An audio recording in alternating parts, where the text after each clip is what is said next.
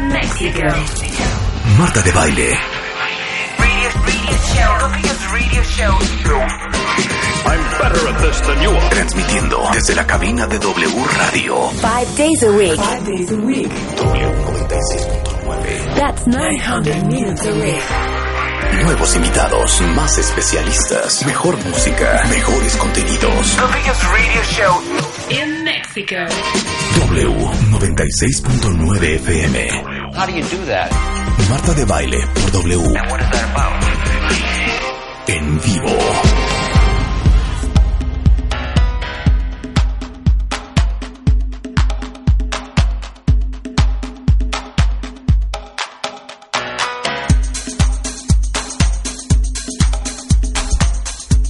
Buenos días, México. Esto es W Radio 96.9. Buenos días, Rebeca.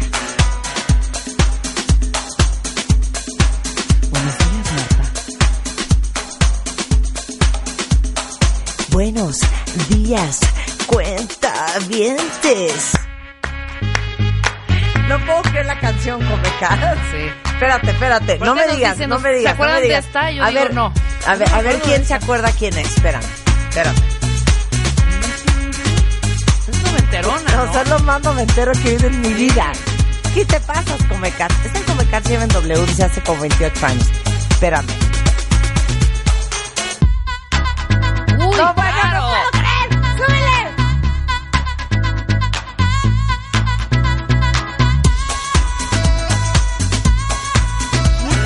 Es que, a ver, espérate. Yo ya voy a chasamearme, vale. A ver, no, no chasame. Súbele el... Es, es- esto es un reto contra uno mismo, contra su conocimiento musical. Claro. Ok.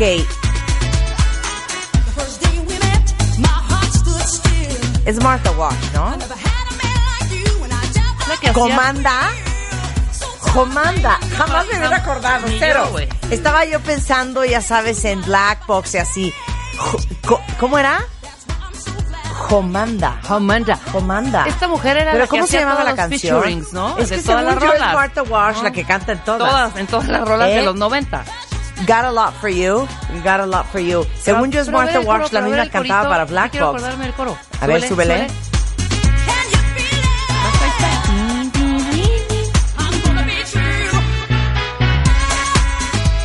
Perdón, siento que está mejor Antro la música. noventero. Perdón, siento que está mejor la música entrera noventera que hoy.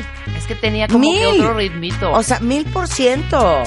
O sea, el house de esa época era increíble. ¿será porque son ya ahora muy, muy, muy cantadas? O sea, No, que son como cero. rolas muy, muy, o sea, como los 2000 es menos eh, armonía, menos melodía, Sí, más, sí te entiendo lo que dices. Sí, sí, sí, 100%. ¿No? Y luego ponen despacito y ustedes se No, prenden. bueno. Qué asco, ¿eh? No. Qué asca. Asca, diría Emilio Dib. ¡Asca!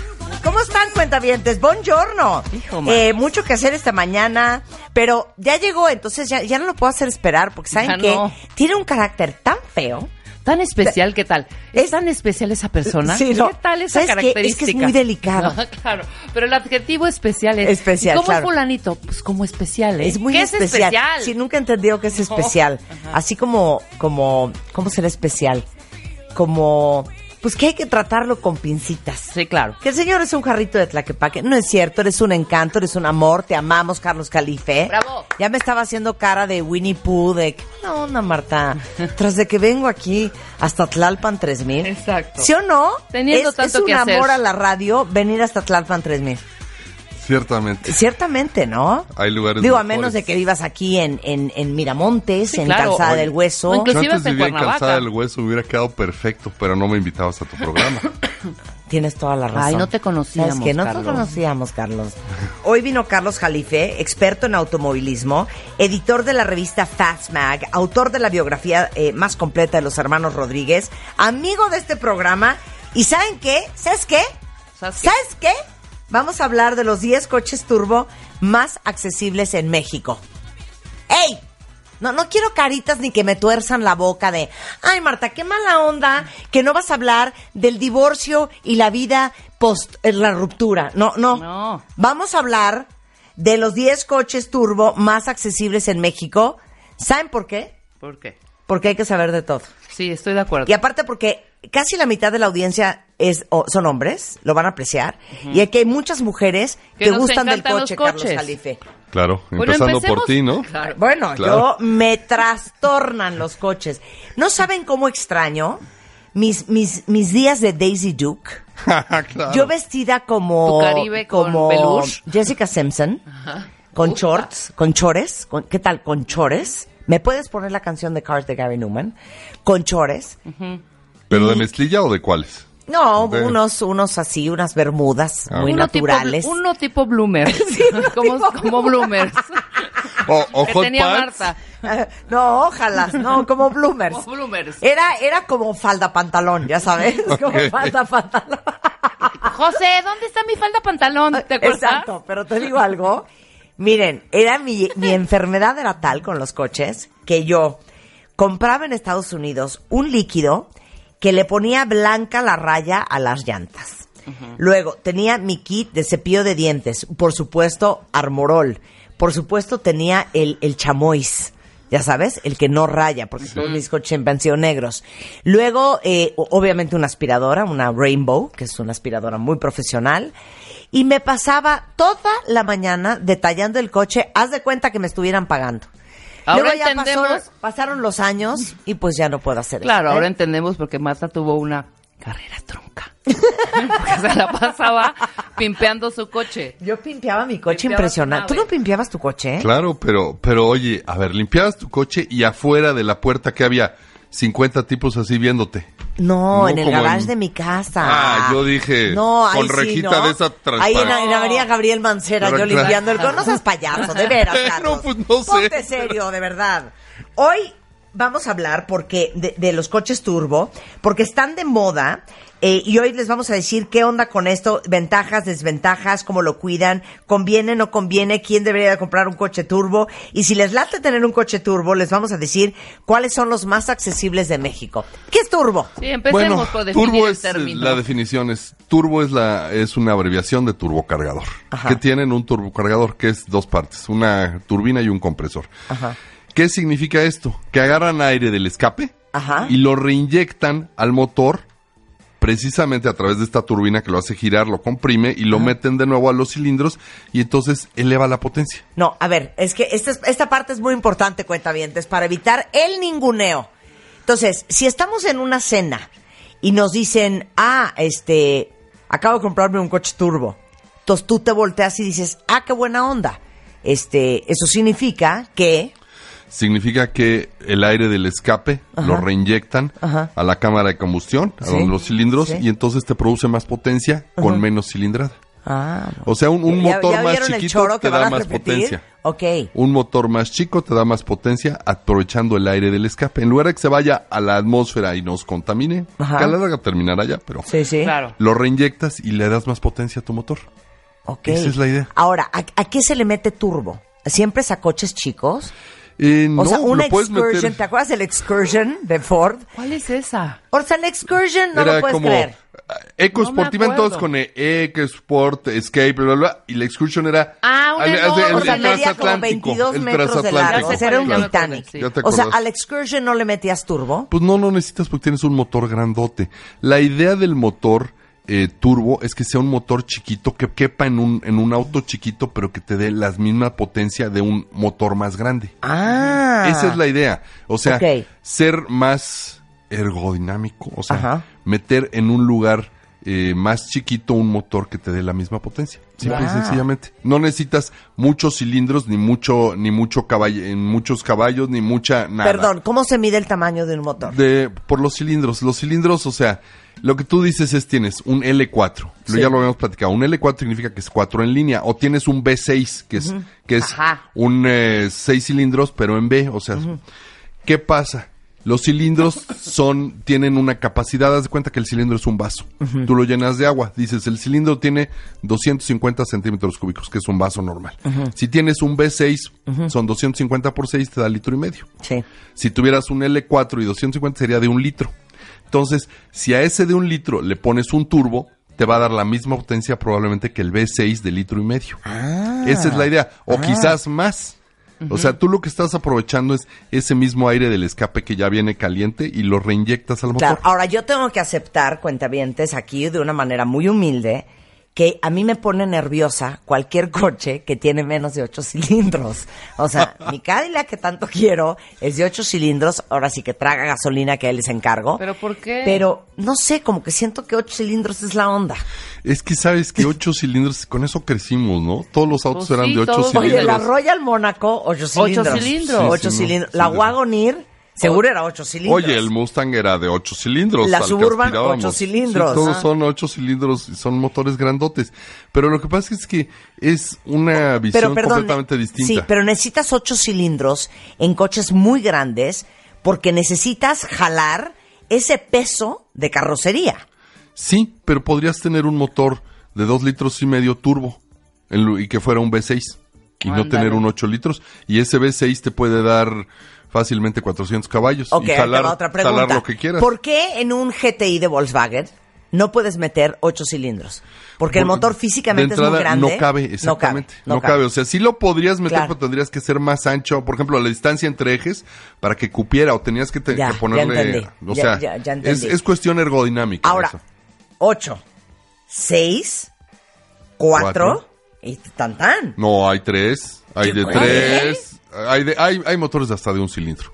De un solo cilindro. O sea, ¿Pero ¿qué? qué? ¿Una ¿Cuál? moto, hija? Un Smart, un- No, un- no. una, una carabela. Una motoneta. Una, una, una pony, una No. Vespa. Mira, los de tres cilindros se hicieron famosos por una marca Saab, una Sí, marca perfecto, sueca claro. como Sí, el- sí, sí. bueno, pues esos tenían un motor de tres cilindros y lo usaban hasta en competencias de rally y fueron muy exitosos. Eh, tres cilindros, simple y sencillamente los ¿Y metes dos? en línea. De dos, pues sim- simple y sencillamente es como las motos. ¿Pero los qué metes en coche línea. tiene dos? Carros chiquitos, más ecológicos actualmente. O sea, ¿cuánto Esto- tiene, cuánto tiene un, eh, un eh, ¿cómo se llama? Un 580. ¿Cuánto tiene? No, el cuatro, 580 ¿no? es de cuatro. Es de El cuatro. 580 es Ok, de déjame cuatro. pensar otro el más. Smart es de tres. Ok. Ah, Smart es de tres. Smart es de El Smart tres. es de 3, el Suzuki también es de 3. Hay varios que tienen de 3. No hay de siete. No, de 7 no, hay de 5. Hay El de Audi cinco. tiene el de 5. Ah, el, ok. El Audi, eh, mucha, y es más, el Golf le llegaron a poner el motor ese de 5 en línea. O sea, entre un 5 y un 4 realmente no hay mucha Ok, diferencia. este, este comentario solo lo van a entender los de nuestra rodada, pero ¿qué tan cool te sentías con un Golf GTI No, bueno. en los noventas? No, pues sí, desde los, desde que hubo Golf en las finales de los 80s, Sí. cuando dejó de ser Caribe, Claro. era la- lo máximo. O sea, un Golf GTI. Y además jalaba impresionante. Motor chiquito, pero muy bien balanceado, muy bien equipado, muy todo. Y entonces te daba prestaciones de un auto grande. Claro. Ahora, vamos a regresar al tema del turbo. ¿Cuáles son las ventajas de tener un coche turbo y las desventajas? ¿Tu coche es turbo, Rebeca? Mi coche es turbo. Ahorita que estoy leyendo, sí es turbo. ¿Sí? Sí, sí es, ¿Es turbo, turbo? Pero no es el Trendline.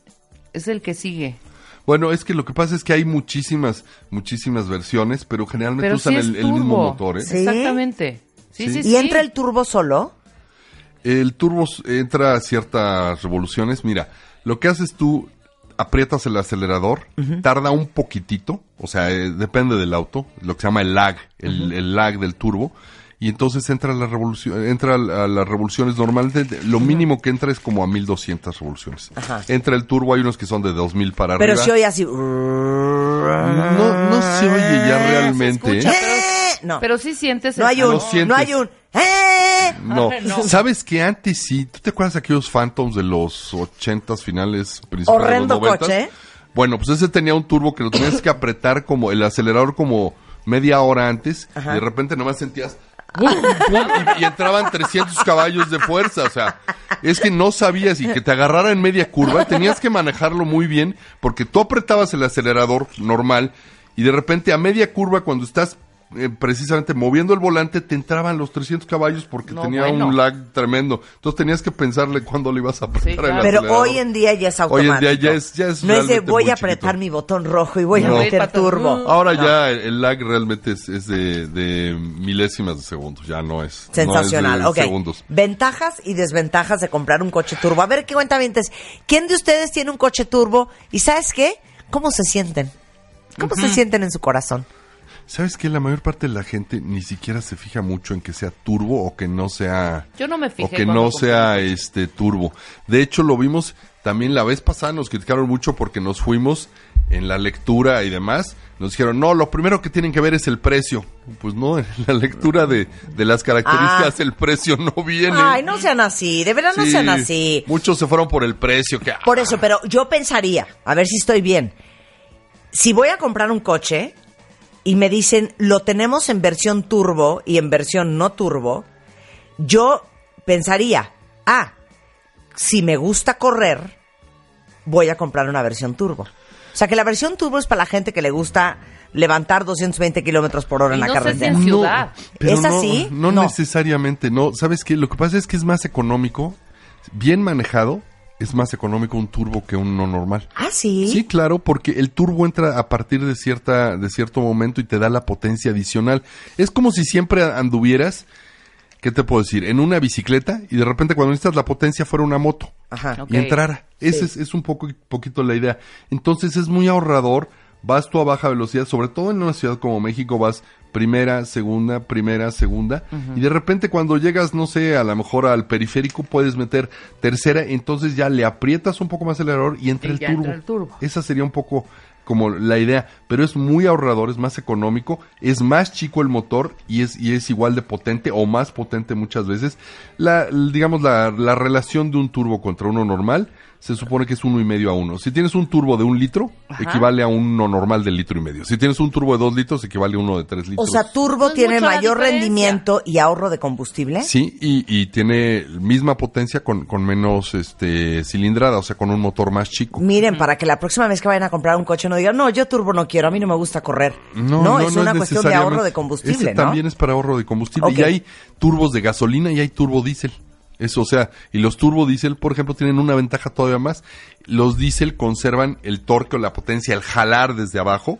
Ajá. Lo, lo tienen desde mucho más abajo, desde las, desde que tú aprietas el acelerador, y no es como los de gasolina que, por ejemplo, tienen un rango de uso de su potencia máxima que es, digamos, al de 2500 a 5000 revoluciones. En, en, el, en un turbo diésel lo tienes desde muy abajo. Entonces tú puedes usar la potencia desde muy abajo. Claro. Estos, por ejemplo, son los, a Peugeot le gusta mucho el turbo diésel, a, a Audi le gusta mucho el turbo diésel. O sea, son, esa es, es una visión completamente estadounidense contra una visión europea. Di- digamos que el turbo es más, más europeo y los motores V8 y grandotes son más eh, estadounidenses. Pero, también, si te dicen, ¿sabes qué? O sea, tu coche te lo voy a dar es turbo y es diésel. También esa parte de El- en qué gasolineras Ya, hay, hay y tanto diésel. Sabes que antes era más, más común eso, porque sabes que más común esa preocupación, porque no había diésel más que en la salida de Cuernavaca, en la salida de Toluca, en la salida de Puebla, era donde había camiones.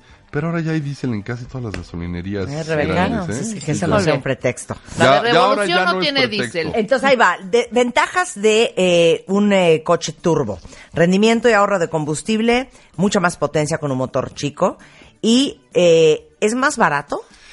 Pues realmente es, es- el mantenimiento es más tranquilo. Lo que pasa es que es un poquito, como dirías, lo- los Renault son más finos los motores y, y necesitan menos mantenimiento, pero sí hay que ser justo en el mantenimiento. No te lo puedes ahorrar y decir, ay, no, no lo voy a llevar a afinar, este, le toca el servicio de los 40 mil, no, no lo voy a llevar. Con los turbos siempre hay que ser muy cumplido Sí, claro. el turbo es muy delicado. ¿Por qué? Porque es un turbocompresor. y El turbo, el, el turbo es una turbina que gira.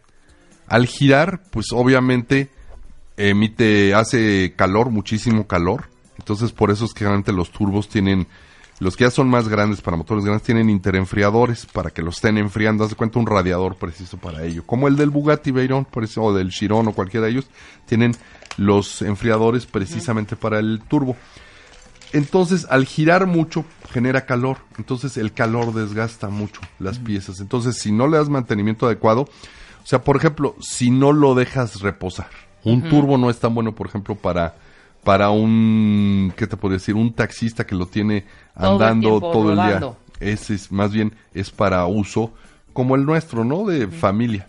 De persona que vas a tu oficina, lo dejas descansar, regresas de la oficina, vas por los niños a la escuela. Ese, ese uso familiar es, es bueno porque no es continuo. Aguántala ahí. Regresando del coche, Ah, ¿verdad? Regresando del corte, las desventajas de un coche turbo y los 10 coche turbos más accesibles ahorita en México con Carlos Jalife, editor de la revista Fast Mag en W Radio. Abrimos la cuarta convocatoria. Enchúlame el changarro 2018 con Scotia Bank. Más de 4.000 emprendedores. 4.000 emprendedores. Un solo ganador. Enchúlame el changarro. 2018 con Scotia Bank. Tú pones el negocio. Nosotros, nosotros lo transformamos. Crecer más. Crear más. Vender más. Enchúlame el changarro.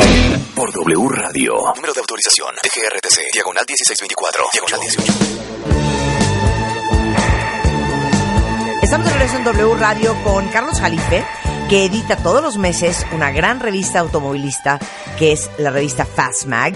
Y estamos hablando de las ventajas y desventajas de tener un coche turbo. Y ya nos aclaró el primer gran mito.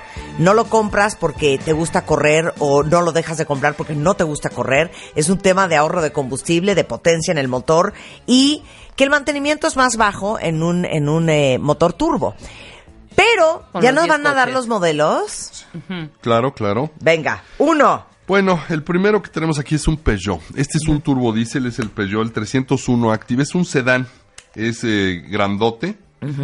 Digamos que tiene buena capacidad para cuatro, cinco pasajeros. Quizás, este, si los tres de atrás son niños, pues está perfecto para la familia de cinco. estamos tuiteando las fotos de cada uno. Sí. Muy bien. Este es un motor de cuatro en línea.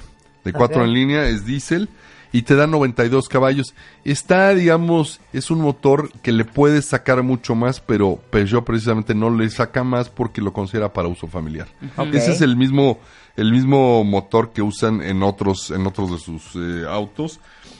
Tiene ABS, bueno, todos los autos ya tienen ABS, ya realmente decir seguridad, ABS y ¿Qué SP. significa ABS es ABS? Anti-Lock, es Ajá. una, la A, Brake System, o sea, Anti-Lock Brake System. Es el, el, el sistema que previene que, que frenes demasiado y se bloqueen los frenos y te vayas de frente porque pues, se patinaron las llantas. Ese es más que nada. Lo que hace es que frena más o menos en un segundo 10 veces el pedal, lo bombea. Claro, tú que sabes tanto de coches, ¿no te sorprende que no estemos todos muertos?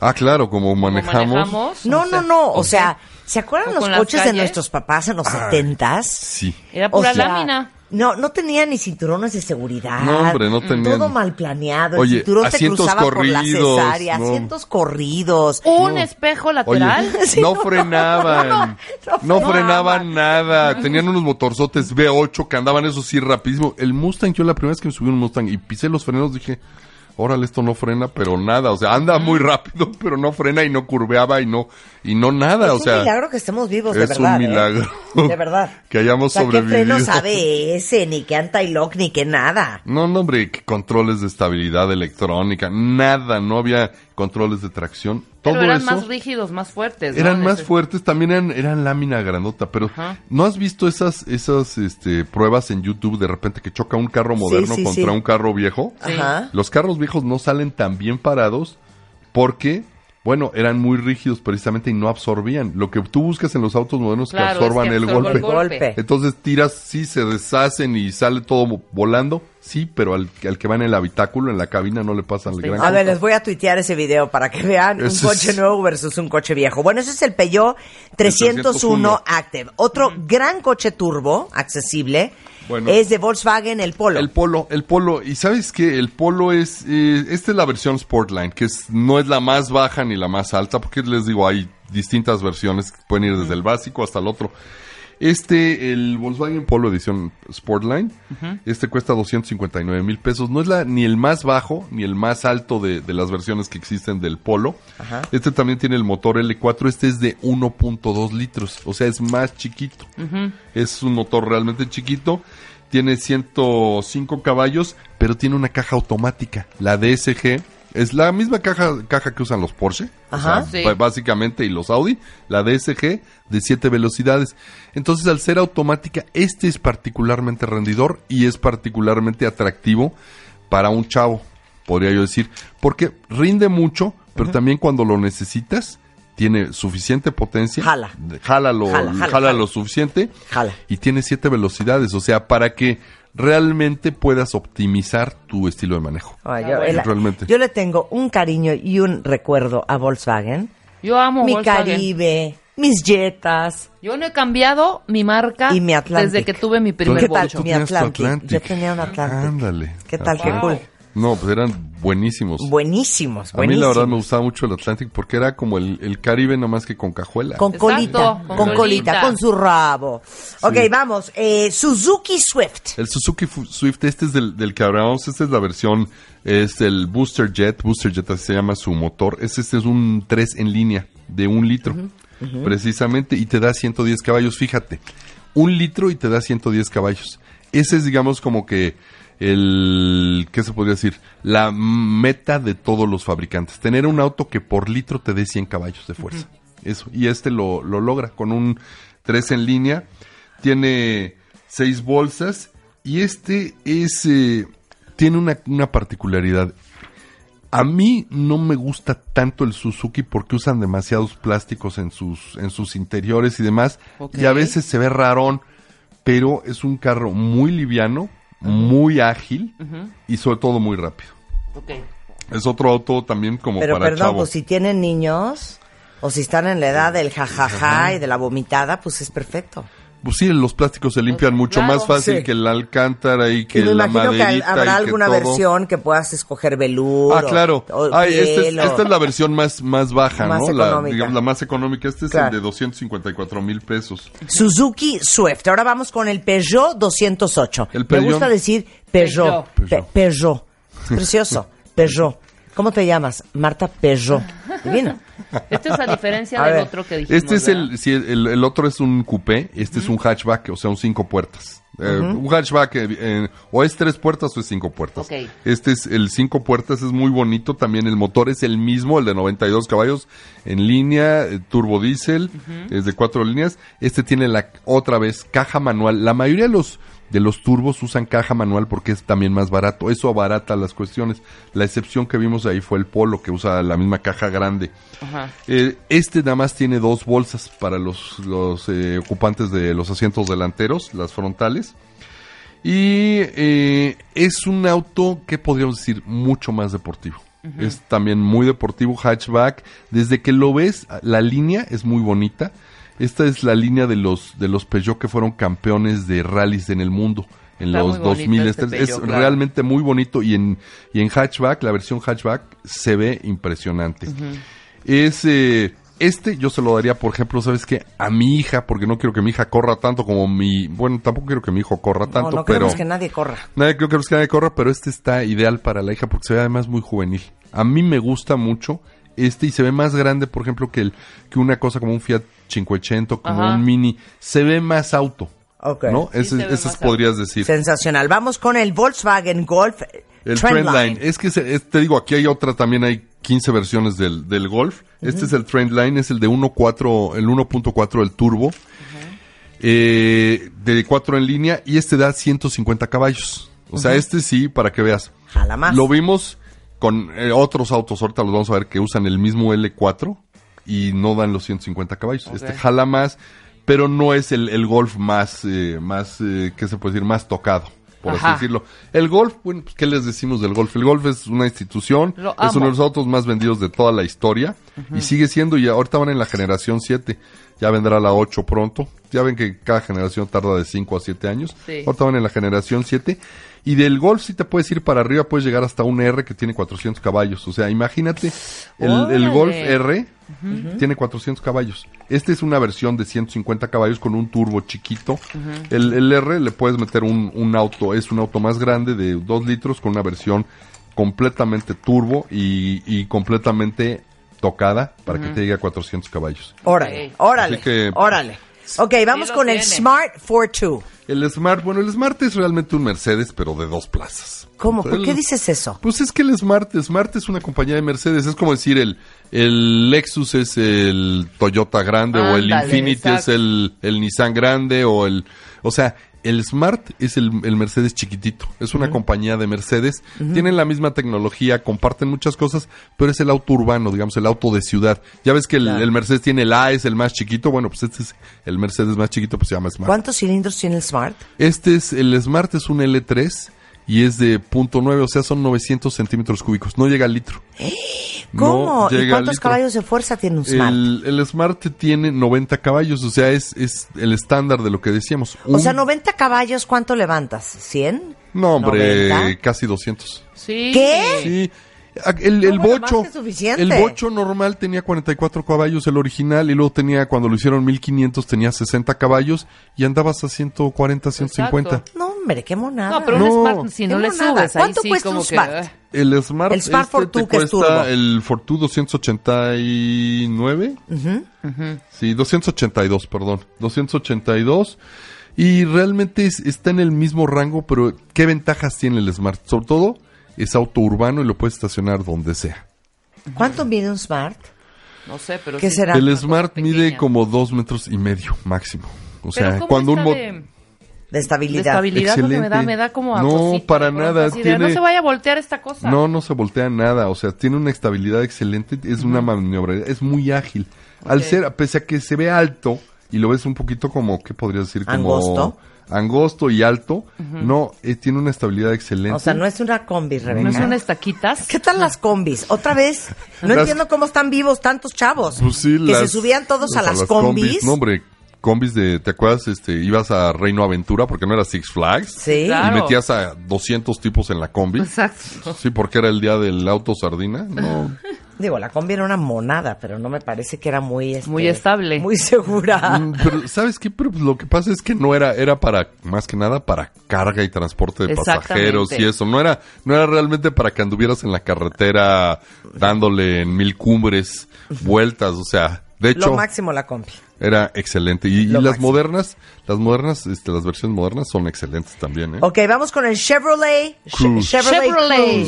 El- es, Chevrolet. es el Chevrolet Cruze como, como, no como Tom Cruise, sino con Z, ¿no? Pero este es la versión LS, también es un motor 1.4.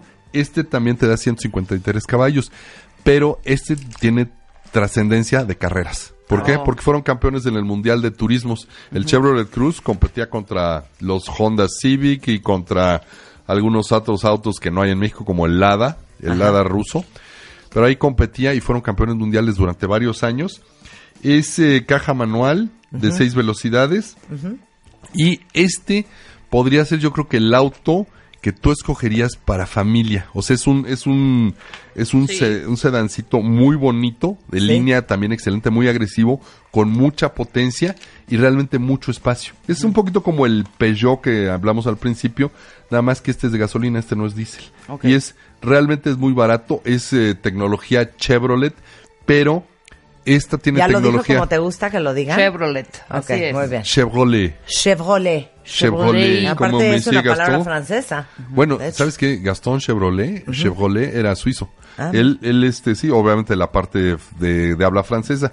Pero este tiene tecnología de Opel, que Opel era, digamos, la marca de. General Motors en Alemania, o sea, una marca también premium, que ahora la acaba de comprar Citroën, por cierto. Mi abuelo tenía un Opel. Un Opel de los Olímpicos Sí. que era. Ah, claro, esos eran, durante los Juegos Olímpicos fueron, pero así como El que la hit. Sí, como sensación. El hit. Eran el Entonces, auto bien oficial. el Chevrolet El Cruze. Chevrolet Cruze, excelente. Ok, vamos porque se nos acaba el tiempo. Luego tenemos el Seat León, la versión- ¿Seat es español? Español, Español. Sociedad Española de Automóviles Turismo. Eso era lo que significaba originalmente. El otro A día, ver, otra vez, otra vez. Sociedad Española de Automóviles Turismo. Eso significaba SEAT. SEAT. Increíble. Sí, o sea, todo el mundo dice SEAT. ¿qué Mira, ya aprendieron algo, cuenta bien. Pues sí, es como Fiat, fábrica italiana de automóviles, Turín, de Turín, o sea, de Torino. Fiat. Bueno, Qué eso maravilla, significa. no sabía. Bueno, la versión Style de cinco puertas tiene el motor 1.4, es el mismo virtualmente que el del Polo, nada más que aquí con una versión de 125 caballos. Este trae caja manual, no como el Polo que trae la, la automática. Seis bolsas, 289 mil. El, Leo- el León, acuérdense que el León lo puedes empezar desde muy abajo y puedes llegar al de carreras, que es el FR, el, el Copa, y que te da, con un motor 2 litros, te da como 300 caballos de fuerza. Oye, está, ah, y está bonito crecer. el coche. El León está Es, bonito, es muy ¿no? bonito, el, el León es mucho, muy bonito. Oye, Rebeca, eh, me da risa porque ya no, no, no sé, como que ya manejar de velocidades, cuentavientes, ¿no dirían que eso ya pasó? Hombre, Tú siempre compras tus Toda la coches Es que vida. tienes que aprender manuales. velocidades. Ah, no, claro. No, no, yo sé manejar de velocidades, pero no compraría un coche de velocidades. no, bueno, Lo que pasa es que el día que se te descompone-. Me da, me da nervio eso. Mira, ¿Qué? se te baja la batería y estás en, Con un en- empujón en- sales. en la mitad del cerro de Tulancingo de no sé qué. Aquí, pues, señores, me dan un empujón, me dan un empujón, metes Y el clochazo, sales, sí, segunda y adiós. sales. Sí. Saca, saca tu camioneta. De entrada, darle el empujón a la camioneta. Necesitas como 50 rancheros No, ahí totalmente. empujando. Ahora no sé por qué creo tengo... Pero te divierte, ¿no? Sí, no, sí, además, pero además por, no sé por qué tengo esa, es- ese pensamiento, esa creencia que son como más rápidos si es de velocidad. ¿Sabes qué? Es que antes las computadoras no eran tan eficientes. Pues como que arrancaba ahora, con la- ahora velocidad tú eras de- más eficiente que una computadora. Ahora te dicen hasta los de Porsche. Mira, el Porsche 911 es automático. ¿Por qué dices? Es que no, es que la computadora va a hacer las cosas mejor que tú, a menos que seas Hans Jock o algún Ajá, piloto de, fu- sí. de Fórmula 1. Sí. Claro. Entonces, la gente se rehúsa a admitirlo, ¿no? Pero tú dices, no, es que yo puedo. No, pues la computadora puede más que tú porque ya, ya tiene Sí, eh, ya, todas las la variables. ahí. Claro. claro. Entonces, a mí me queda, a mí me encantan los manuales. Y yo, de hecho, yo siempre le digo a mi esposa, si, si lo compras automático, ni me hables para que cuando se te acabe la batería, porque no voy yo a empujar nada. O sea, Claro. ¿compras manuales? Yo sí siempre? compro manuales. Sí. Yo también Me gustan los manuales. manuales. Me gustan. Y además, para enseñar a manejar a la gente es mucho no, mejor. No, uno tiene que saber. Saber, mm, sí, porque si no llega... O sea, estás en una cabaña oscura, hay un serial killer, hay un encuentras las llaves del coche, llegas al coche y el Y es- coche es manual y no lo sabes Sí, manejar. claro, sales con tu O sea, you're dead, you're a dead woman, you're a dead blonde stupid woman. Claro. bueno, y no te separes del grupo, porque esa es la Exacto, otra. Y los que exacto. se separan del grupo son los que Exacto. se mueren. No se separen del grupo, ni tengan sexo. Ah, Porque claro. también los que tienen El sexo, se mueren. Se mueren, Que los claro. castigan en. Ok, el que sigue, vamos con el Audi A1. El Audi A1. Bueno, el Audi A1 es, si se fijan, el Seat, el Qué padre Audi, marca es Audi el, también, ¿no? el Golf. Golf, son muy similares y usan virtualmente el mismo motor, aunque el, el Audi A1 es el TF. Lo que pasa es que es un motor turbo, nomás que el FSI significa que le hicieron algo más los de Audi y en- el suyo da 125 caballos como el de Seat y no da los 150 del Golf, que está ligeramente distinto. Claro. Caja manual, toda la seguridad que quieras y también al- abajo de 300 mil pesos. Aquí lo que estás viendo realmente es que todos estos autos son eh, autos que puedes andar a 200 kilómetros por hora, o sea, son muy accesibles, gastan poco combustible, pero tienen mucha potencia con motores chiquitos. Ese es en esencia lo que estamos Les digo viendo. una cosa, no puedo de amor con los coches, punto. Bueno, el Audi tiene una línea muy bonita. Audi es monísimo. Pues sí, Sí. claro. O sea, yo soy tan poco mi mamá. Mi mamá decía, a mí que me importa el carro con que me arrastre a donde voy. Y yo decía, mamá, estás loca. Es increíble, un coche increíble. ¿Y que tenía una camionetota tu mamá? O ¿Una sea, Guayín? Sí, sí, o no, no, no. Claro. O sea, en su época su Royal Mónaco. Ah, claro, la Royal Una de Ford, que no me acuerdo cómo se llamaba esa camioneta. Era azul con el toldo blanco. Híjole. ¿qué ¿Cómo se habrá llamado Wow. esa camioneta? Era, me acuerdo que era Ford, era larga. Sí, pero no era. Era ahora sí que una station wagon, Era la sabes. versión del Galaxy grandota. Exacto, pero no, exacto, pero no se exacto. llamaba Galaxy, tenía un nombre. ¿Cómo se habrá Eh, llamado? sería un, que era una Ford, que sería Fairlane, una Ford. Fairmont, una Ah, Ford. No, no, la Fairmont era más Una chiquita. Ford. Sí, ha- había una grandotota. Pero Ahorita bueno, averiguamos el nombre. El nombre de esa, de esa Ford. Ok, y por último, bueno, ya acabamos, ¿no? Sí, el, ya, Audi el Audi. A1. Ahora, este, Cuidados del turbo. rápido. Pues eh, sobre todo no, no, no le des acelerones. O sea, un turbo no es, no es como un auto. El acelerón provoca que entre, empiece a rodar el turbo y no lo usas, entonces nada más se calienta. Y eso es lo que se acaba a los turbos. Tú lo que tienes que hacer es maneja normal en, las, en el momento de la ciudad. Y en el momento que lo necesites, aprietas el acelerador y entonces sí viene la potencia adicional. Eso es lo que tienes que hacer. No le estés dando acelerones, nunca, eso de echar arrancones con un turbo no es buena Ah, idea. Sí, ni al caso. Qué oso los arrancones. ya te dije mis arrancones, ¿no? Ya te los conté alguna vez. Claro, claro. Hacía arrancones con amigos, cuentavientes, imagínense qué oso. Pero para que mi coche, que era un Malibu, sonara más cañón, le volteaba la tapa del carburador. No, del, Del- bueno, sí, del- del- el- la tapa del motor. La tapa El del motor la volteábamos y entonces sonaba... Claro. Y dan arrancones a los 17 años como estúpida. Yo tenía un bocho con headers. Era padrísimo. Pero- Claro. los headers. Claro. Claro. Los headers eran ¿Pero un escape es, el- es un escape optimizado, simple y sencillamente. En lugar de que tengas el escape ese de, de dos salidas del Volkswagen normal, le porcionas un escape distinto que te daba como cinco caballos de fuerza más, aparte. ¿eh? Sí. sí, sí servían los. Pero lo que son las modas, o sea, ¿no, ¿no les parece chistosísimo cuentavientes los que tienen 35, 40 más? Que ahora pensar en cambiarle el volante a tu coche es rarísimo. Pensar comprar un estéreo para el coche es rarísimo. Ay, bueno, ya no compras estéreos para los coches. Ya, Cero. ya el de origen. Y tampoco claro. ni rines de magnesio, ni nada de eso. Pero es que sabes que ahora ya son más bonitos. Ve el diseño, ve el diseño de los 60 y era una pieza ahí de, de, de metal que le pusieron cinco aspas y dale. O si esos cinco aspas, si tenías suerte, a lo mejor era de dos aspas y, y dale era un, y entonces los decías, los veías y decías, esto está feísimo, y entonces había rines bonitos. Claro, porque no tenía ni rines. El volante era una cosa así de, de, de un plástico ese duro como Sí, raro. raro, que horroroso, y le ponías uno de madera que se viera bonito, de distintos colores. O sea, todo le podías hacer. En cambio, ahora los autos ya vienen mucho más equipados. Por ejemplo, ves este Audi y tú lo ves y dices, pues, ¿qué le cambio? Pues trae un volante muy bonito, que se ve fino, trae Claro. asientos muy bonitos. Antes, antes pues era asiento corrido. Ah, que no, pero antes corrido. también hacíamos eso.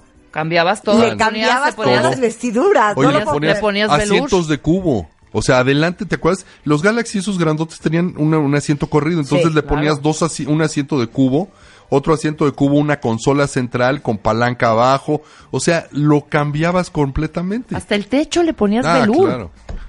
Al techo. En- eh, a- arribita. Arribita. Y a- afuera tenías techo de esos de, de polivinil, alguna cosa así, Sí, que era sí, distinto, sí. ¿te acuerdas? Claro. Pero luego, después de muchos años, se, se empezaban a picar y se hacían Qué feos con cosa. el agua. Horrible. Pero Qué cool cosa. Carlos Jalife, o sea, no sé por qué me la estás haciendo cansada. Yo me muero porque Carlos regrese y hable de las escuderías. ¿Por qué Mercedes es una estrella? ¿Por qué el Rolls Royce es un ángel? Este, ¿de dónde nacen los nombres de los coches? ¿De dónde nacen este los logos? Todo eso quiero saber la próxima vez. la próxima vez. Pues ya Pues no que- ya no que vengas arranque. la próxima vez No, con ya que arranque los 10 el- coches el- más ahorradores de combustible. No, no quiero eso. Ok. Quiero escuderías. Escuderías, claro. Exacto, Y quiero más si ya- escuderías. Ya, va a venir el Gran Premio de México. Eso. Exacto. Bueno, Carlos Jalife lo encuentran justamente en Scudería RGZ en Twitter o fast-mag.com, que está a la venta en tiendas de autoservicio, sus boceadores de confianza, locales cerrados. Bueno, pues muchísimas gracias y nos vemos la siguiente vez para hablar de escuderías, conste. Te quiero, Carlos. Igual, Muchas gracias por estar acá. Hacemos una pausa, cuenta bien, no se vayan, ya volvemos. Ladies and gentlemen, Marta de Baile. Por W. W96.9. Abrimos la cuarta convocatoria. Enchúlame el changarro 2018 con Scotia Bank. Más de 4.000 emprendedores. 4.000 emprendedores. Un solo ganador. Enchúlame el changarro 2018 con Scotia Bank. Tú pones el negocio. Nosotros, nosotros lo transformamos. Crecer más. Crear más. Vender más. Enchúlame el changarro. Por W Radio. Número de autorización. DGRTC. Diagonal 1624. Diagonal 18. Mira qué bonita canción te puse. ¿Quieres que sea la canción oficial de Con ustedes en W Radio, la revista de los viajes, revista Travesías? Ya la música sí te la niega, ¿me entiendes? ¿Por qué no? No, siento que no me quedó bonito. Vuélveme a poner la canción, lo voy a presentar así.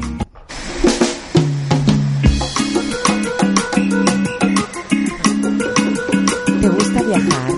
¿Quieres aprender a viajar bueno, bonito y barato? Para ti es revista Travesías. Qué bonito lo presenté.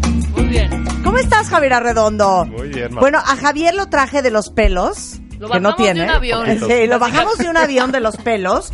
Porque les digo una cosa, cuando yo quiero saber, por ejemplo, cuál es el hotel en no sé dónde, cuál es el avión que uno tiene que tomar, cómo llega uno a tal destino, cómo consigue uno el precio paquete y el paquete fiesta amigo Chabelo. Todo siempre le acabo hablando o le mando un WhatsApp a Javier Arredondo. Javier Arredondo es fundador de Travesías Media, eh, que dentro de todo el grupo tienen la revista Travesías, que seguramente muchos de ustedes la conocen. Este hombre es el conoce, el que conoce el tip, pero el contacto, pero la triquiñuela, pero este, pues el, el, eh, El ahorro. el, O sea, el básicamente, ahorro, ¿cómo el fun fact, el fun fact para viajar. bueno, Entonces, y barato. por eso queríamos que vinieras hoy para que para decirnos cómo se viaja barato. ¿Listo? Sí. Ok. Este es tu challenge, ¿ok? Ok. Pongan mucha atención, pongan- saquen papel y pluma. Venga, Javier. A ver. escuchamos. eh, tampoco hay milagros, ¿no? Ajá. Viajar cuesta. Sí. Entonces creo que la clave es planear. Sí. Y, y como igual como si quisieras comprar una casa gratis, pues no existe. Viajar Sí. gratis tampoco existe. Sí. Pero, Pero- la clave, la clave, Sí. por eso, la clave es anticiparte. Es planear con la mayor anticipación posible para dos cosas. Uno es para que puedas ahorrar. Dos, para que, para que puedas buscar buenas tarifas. O sea, las tarifas no, de último minuto siempre sale caro. Cosa que hacemos Marta y yo generalmente. Pues sí, y ahí sí, la verdad Luego es que... nos confundimos de y aparte vuelo. para nosotros tarde no, no creas que es con tarde no es, es- un mes antes, es tarde es aeropuerto. 48 horas de anticipación. No, yo te conozco, ya camino al aeropuerto Sí, bueno, ya él- quieres- Él me conoce, claro, él me conoce. Pero no, a ver, para gente que realmente quiere quiere encontrar buenas opciones, buenas tarifas, buenos buenos este promociones, digamos, eso es tiempo, o sea, el tiempo es el mejor aliado para para viajar con con con menos dinero, digamos, porque no es viajar gratis no existe, pero con menos dinero es hacerlo con mucho tiempo. Y el tiempo también te da la posibilidad de investigar. Y, Claro. y, o sea, no es, porque también cuando, cuando no tienes tiempo, pues tomas malas decisiones. Cuando tienes el tiempo de investigar y de planear, uno, vas a encontrar mejores tarifas y dos, vas a tener mejores ideas, porque vas a investigar bien. Y a investigar me refiero desde, o sea, con tiempo, si tú, si tú, por ejemplo, te inscribes a, a los newsletters en, en- de las cadenas de hoteles, de las oficinas de turismo, de revistas como Travesías. Nosotros tenemos un newsletter que siempre está dando tips, pero como nosotros hay muchos otros que están dando tips de, de viaje y que abrió este nuevo hotel. Siempre hay promociones que están anunciando. Entonces, yo un consejo que daría es si realmente les interesa viajar, pues hay que meterse a ver qué está pasando en la industria. Eh, O sea, si te mueres por ir a Cancún, pues mete a todas las páginas de Cancún, este, busca los hoteles de Cancún, a sus newsletters, eh, las aerolíneas también todas tienen de repente sus outlets, sus ventas azules Nocturnas. y nocturnas y del Día del Padre y del Día de la sí, Madre. sí, sí, claro. Siempre están sacando promoción. Entonces, eh, el chiste es Inscribirse a todos los Claro, newsletters las cosas es- que te interesan. claro, esa es la manera de enterarte. ¿Tú tienes newsletter? ¿Travesías Sí, claro. tiene newsletter? Claro. se ¿Cómo nos meten a- inscribimos? Se meten a revistatravesías.com y ahí viene el link para, para el newsletter. Estamos renovando la página, pero ah, tenemos un, dos newsletters a la semana y siempre hay tips ahí, ¿no? Claro, Este, porque no hay cosa que en Chile más que llegue tu amigo de, no, güey, es que fíjate que me voy ahorita a Cambodia. No manches, güey, pues no estabas endeudadísimo. No, fíjate que conseguí un boleto en 299 Exacto. dólares. ¿Redondo? Y tu perdón, sencillo, no redondo. ¿Cómo? No, lo que pasa es que fíjate que llegó una promoción y tú, ¿dónde llegó? ¡Que no la vi! ¿No? Tal Claro. cual, Ok. tal cual. O sea, sí, sí la clave es estar, estar en eso y así te enteras de, te enteras de esto. O sea, hay mucha gente, este, que organiza los viajes a partir del avión. O sea, viste una promoción y viste un vuelo a Japón por nueve mil pesos y dices, bueno, lo compro. Y, y algo que parecía inalcanzable y luego ya ves cómo lo pagas a meses sin intereses o, o sea, ya ves cómo, pero, pero sí el enterarse a tiempo de las promociones creo que es una clave, este, tremenda. Fundamental. Otro, otro, otro consejo creo que podría ser bueno para, para gastar menos es viajar en grupo, ¿no? Porque si viajas con amigos, pues puedes compartir, o sea, si hay que rentar un coche, pues lo rentan entre cinco y pues sale más barato. Si te quedaste en un Airbnb o rentaste una casa o rentaste una cabaña, pues entre más se comparten los gastos, ¿no? Entonces, esa es otra manera también de, de ahorrar, ¿no? Como juntar como un grupo, una familia, pues Claro. repartes los gastos, ¿no? Claro. Ahora, nada más dime una cosa. En el anticipate, a mí no me queda claro una cosa. ¿Qué es anticiparse? Anticiparse ¿De puede ser un año, Marta. Es que en un año no lo puedo creer. Bueno, a ti O sea, no, es que lo pero, pero así es como la gente que realmente ahorra. O sea, a ver, yo, yo un Dame tiempo. ejemplos. Un año de Mira, diferencia. a ver, te voy a dar ejemplos, a o sea, extremos. Yo trabajé en una agencia de viajes un tiempo. Y este, y hay gente que planea con dos y tres años sus viajes. Hombre, O sea, ¿Cómo vas a saber si dicen... estás vivo? No, pero, pero pues la gente dice, bueno, mi hija va a cumplir 15 años dentro de 3 años y me muero por llevarla a tal lugar. Claro. Y se ponen a ahorrar y se ponen a planear y sí se puede, o sea, sí se puede pensar a, lo- a largo plazo. Y sí, claro, en el Inter te puede atropellar un camión o lo Sí, que claro. sea, pero... bueno, la ilusión nadie te la pero, quita. pero si me están preguntando cómo, o sea, en serio sí se puede con mucho, mucho tiempo. O sea, dame la diferencia entre un año de anticipación un boleto de avión versus 48 te horas puede costar antes. menos de la mitad. Es que sí, Marta. O sea, Así. el 60%. Sí, sí, sí, Sí. O sea, porque los aviones tienen, o sea, en un mismo avión eh, reparten las sillas, digamos, con distintas tarifas. O sea, el avión, o sea, el negocio de la aerolínea es sacarle el más dinero posible a cada vuelo, ¿no? Cada-. Entonces, pero Los asientos. los asientos tienen precios distintos. O sea, tú vas sentada y tú pagaste eh, cinco mil y el que va sentado junto a ti puede haber pagado dos mil quinientos. Y el otro que está sentado junto a ti puede haber pagado diez mil. O sea, cada quien paga, depende del momento, depende de la tarifa. Y Otra Igual y hasta upgrade ¿De gratis. qué me estás hablando?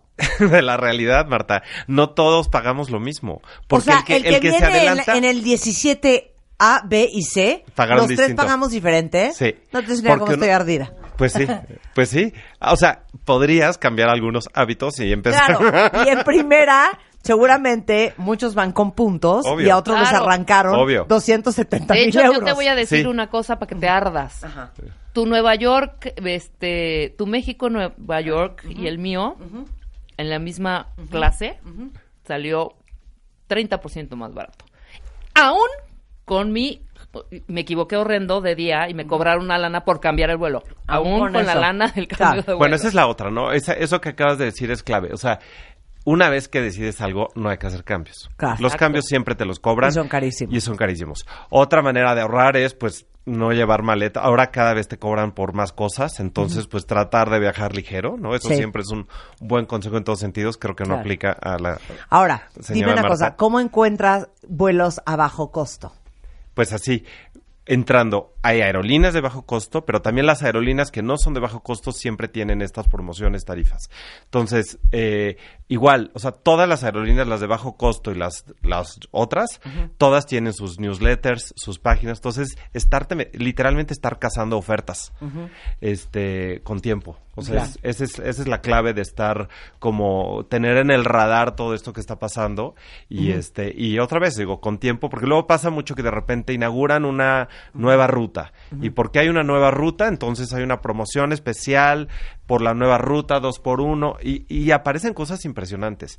La otra la otra es obviamente todo el mundo de los puntos no de Sí. las acumular puntos con tu tarjeta en todos lados, o sea, también hay que inscribirse a esos programas. O sea, Claro. sí acabas ahorrando cuando cuando te inscribes a los a los Club Premiers o las tarjetas de los bancos o a los claro. todo eso sí sirve, o sea, Sí, sí, te- claro. sí se acaba- Aeroméxico Santander, Aeroméxico Exacto. American Express, Todo eso. puntos, los puntos Bancomer. Exacto, pero ahora, todo. ahora Club Premier Sí. puedes acumular comprando gasolina, o sea, Sí, sí, sí. este, en el súper, en Claro. todos lados, en la farmacia. Y sí, de repente, no te das cuenta y ya te alcanza para un viaje gratis. Increíble. Entonces, esa es otra, ¿no? Muy, muy obvia, digo, ya, como dicen, ya está, ya está inventada. El chiste es usarla. El Claro. chiste es inscribirte, sí cargar tu tarjeta. Yo el otro día llegué a, a comprar vino y mi- le dije, oye, mi- mis puntos. No, si no traes la tarjeta, no. O sea, son muchos truquitos, pero, pero sí se, sí funciona. Sí funcionan. Sí, claro Ahora, alternativas de hospedaje, porque yo pienso que hay dos tipos de viajeros. Los que el hotel les da igual porque es que solo vamos a llegar a dormir, ¿no? Ajá. O los que aman el hotel porque aman... Es una experiencia Sí, más en el también. internacional, pero el room service 24 horas, pero Sí, en los croissants de chocolate en la mañana, pero, o sea, hay dos tipos. Sí. ¿Cómo encuentras dónde hospedarte de acuerdo a lo que a ti te importe Ajá. más barato? A ver, otra vez, es un poco lo mismo. eh, lo mismo que las aerolíneas hay que buscar las cadenas de hoteles. O sea, el problema de los... Ay, gracias. El problema de los... De, de, o sea, aerolíneas hay mucho menos que Sí, hoteles. Hoteles sí. hay miles. Sí. Hay miles de hoteles, hay, hay muchos tipos de hoteles. Tienes desde los all inclusive, ¿no? Que te incluyen la comida, te incluyen las actividades, te incluyen el cuarto. Esos acaban siendo muy eficientes a la hora de, si quieres ahorrar. Y dentro de los all inclusives hay all inclusives de lujo y hay all inclusives de menos lujo, menos lujo, menos lujo y de todo. Entonces, sí es, es este, una buena manera, pero no es la única. También hay muchos hotelitos independientes, padrísimos, sabrosísimos. O sea, sí hay mucho, muchos estilos, digamos, de viajero. Este, y a la hora de, a la hora de los precios, así, aquí otra vez te volveré a decir lo mismo, hay que investigar. O sea, hay que dedicarle tiempo. ¿Dónde investiga uno lo de los hoteles? Pues lo mismo, en revistas de viajes, o sea, en páginas de viajes que hay muchísimas. Este, digo, la mayoría de las páginas de viajes son eh, comerciales, ¿no? Los Expedias y los Travelocities y todo eso te están vendiendo producto que se anunció ahí. Las revistas de viajes hablamos de todo, es A un ver, poco más ¿cómo amplio. es eso? O sea, TripAdvisor, Booking.com, O sea, Expedia. tú en Expedia, los hoteles que ves en Expedia son solo hoteles que trabajan con Expedia. Ok. El mundo es más grande que eso. ¿Qué? Sí. ¿Y Booking igual? Y, lo mismo. ¿Y sí, Booking igual? Como cualquier tienda, no sé por qué se sorprenden. O sea, es sí, una tienda. O sea, todos los del es- mundo mundial. no, no. O sea, es como, es como pretender que en Liverpool vendan todo lo que existe. No, venden lo que venden ahí. Es una tienda. O sea, es una tienda online y venden lo con quien ellos tienen acuerdos. Y sí, son enormes y cubren casi todo, pero no todo. Siempre hay hoteles que no tienen un acuerdo con Expedia o que no tienen un acuerdo con Travelocity. O sea, es, el mundo es más grande. ¿Y cómo encuentra uno eso? Pues rascándole. Para eso, o sea, Google ayuda mucho, pero también pueden ir a, a Summers y comprar revistas, también pueden leer las secciones de viaje de los periódicos. O sea, hay muchas fuentes o sea, de en travesías tú tienes los hotelitos que a lo mejor no tienen deal con Expedia a veces. Sí, claro. O sea, cuando nosotros como editores estamos buscando lugares que nos gustan, Ajá. este, a mí me da igual si eso se vende en acá A ver, o dame un allá. ejemplo de algo que hayas descubierto que dijes, "Eh, eso está Por ejemplo, precioso". hay un, hay un hotel en Yucatán que se llama Club de Patos. Ajá. Y está en Cisal, que es el pueblo, es un pueblito, que es el puerto de donde salía el Cisal, el Enequén, que está al nor- noroeste de Mérida. Y este, y es un hotelito chiquitito, bueno, chiquitito de tener eh, menos de 20 cuartos, Está en precioso, playa. lo estoy sí, viendo. sí, Entren a Club de Patos Yucatán, van a ver qué bonito. precioso. Y no está ninguna cosa de A ver, no sé, yo no me dedico a eso. Sí, o sea, sí, yo, sí, sí. yo- A ver, vamos a ver, Aguas, vamos no me hagan examen ver, porque yo no me dedico a, yo no vendo viajes, entonces sí. tampoco, tampoco. eh, pero lo que quiero decir es que como editores a mí me da igual si está en Expedia o no. Yo voy a hablar de un lugar que me gusta. Sí. ¿No? claro. Entonces, independientemente de si lo puedas comprar por aquí o por allá. Claro. Este, ya las agencias de viajes, ellos sí ya te dirán, o sea, hay agencias de viajes online, que esos son los Expedital, Sí. y están las agencias de viajes tradicionales que Claro. tienes un ser humano con quien puedes hablar, con quien puedes eh, hablar de, de- de que te puede dar consejos Claro. mucho más adaptados a tus posibilidades y a tus gustos. Y ojo, cuentavientes, que sé que muchos de ustedes ya lo empezaron a hacer, pero era lo que me estaba platicando Javier la semana pasada, eh, eh, pensando en las alternativas de hospedaje,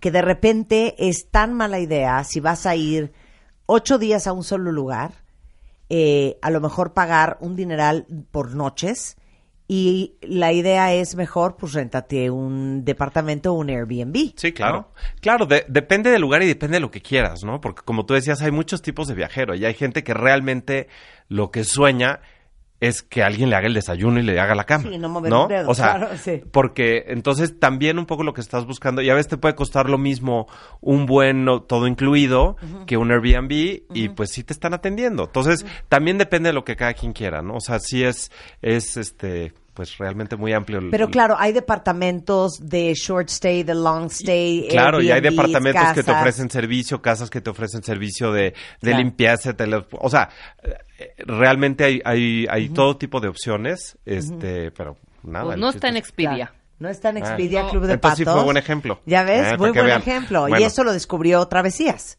Pues sí, pues sí, es nuestro trabajo estar buscando cosas, cosas padres por todo el mundo, ¿no? Claro. Este, Ahora, te voy a hacer una pregunta infernal. Ok. ¿Están listos? Ah, no, espérate, espérate. Otra cosa que platiqué con Javier que nunca se me hubiera ocurrido. Rutas con escalas. Ah, claro. Explica eso.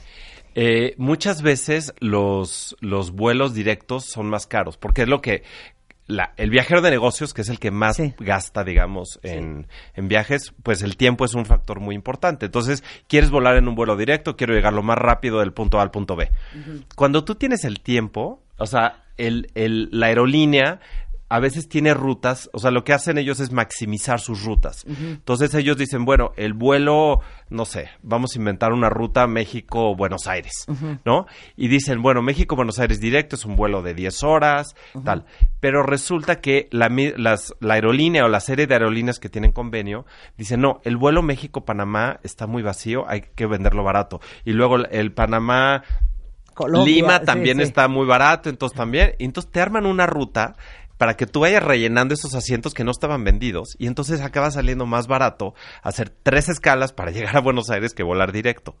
Y Pero- eso para mucha gente, a ver, eso Y, y ojo, las tres escalas, porque uno cree que la escala solamente puede ser la que te quedas dos horas en el aeropuerto. no, hay de todo. Y puede hay ser una escala de tres días. Hay tarifas que te permiten escalas y te puedes quedar. Entonces, es un pretexto padre para conocer lugares que no habías pensado. Entonces, de Ah. repente dices, ah, mira, me tocó escala en Lima. Yo nunca había pensado ir a Perú. De repente, la tarifa te lo permite y te, im- te improvisas un viaje en una escala que no tenías pensada. Y te ¿no? quedas dos, dos días en Lima. Exacto, o una semana, lo que sea. Argentina, Digo, claro. depende, cada Claro. tarifa, y, y eso ya ves ahí, las letras, Claro. chi- las letras chiquitas son muchas. Entonces, cada tarifa es distinta, cada, pero, es- pero es buscarle, es buscarle, y por eso también yo sí, Pero eso yo es sí, muy bonito, yo- y yo, yo- sí recomiendo, de verdad, este, usar agentes de viajes humanos, no nada más este ver, o sea, tú puedes ver precios en las páginas y ver ideas y inspirarte en las revistas y tal, pero a la hora de comprar sí los agentes de viajes te ayudan muchísimo porque pues, es gente que que se dedica a esto, Claro. ¿no? La gente normal viaja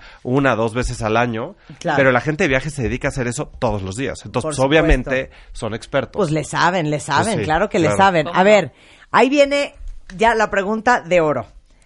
Javier, fundador de Revista Travesías, ¿nos puedes dar algunas ideas de lugares que nunca se te hubieran ocurrido y que son baratos dependiendo cuándo vayas? ¿Viste qué bonito? A ver, danos la lista de cosas que a lo mejor no se nos habían ocurrido. a ver, el- y, que, el- y te acaba saliendo casi casi lo mismo que irte a Cancún. Bueno, a ver, A ver. ahí son dos preguntas. Ajá. Uno, el, cuán, el cuándo es bien importante en los viajes. Ajá. Y el cuándo, o sea, la regla de oro es para los que no tienen o tenemos Sí. hijos, Sí. es ir contra los calendarios escolares. Claro, ah, claro. sí. Les tengo esa mala noticia a las familias con niños, porque, o sea, siempre es cuando más caro es Semana Santa, son los puentes, es Temporada Navidad, alta. el, o sea, el verano. cuando los niños estén en el colegio, ustedes montense al avión. Tal cual. Porque es más O sea, barato. tal cual. Esa es como una regla muy Eso elemental. está buenísimo. O sea, es, Vayan ¿qué en es, contra qué es lo que se llama escolar. temporada alta y temporada baja, ¿no? O sea, todos los hoteles, las aerolíneas, los destinos tienen temporadas más altas que otras. Entonces, ¿quieres ahorrar? Pues no vayas en temporada alta. Claro.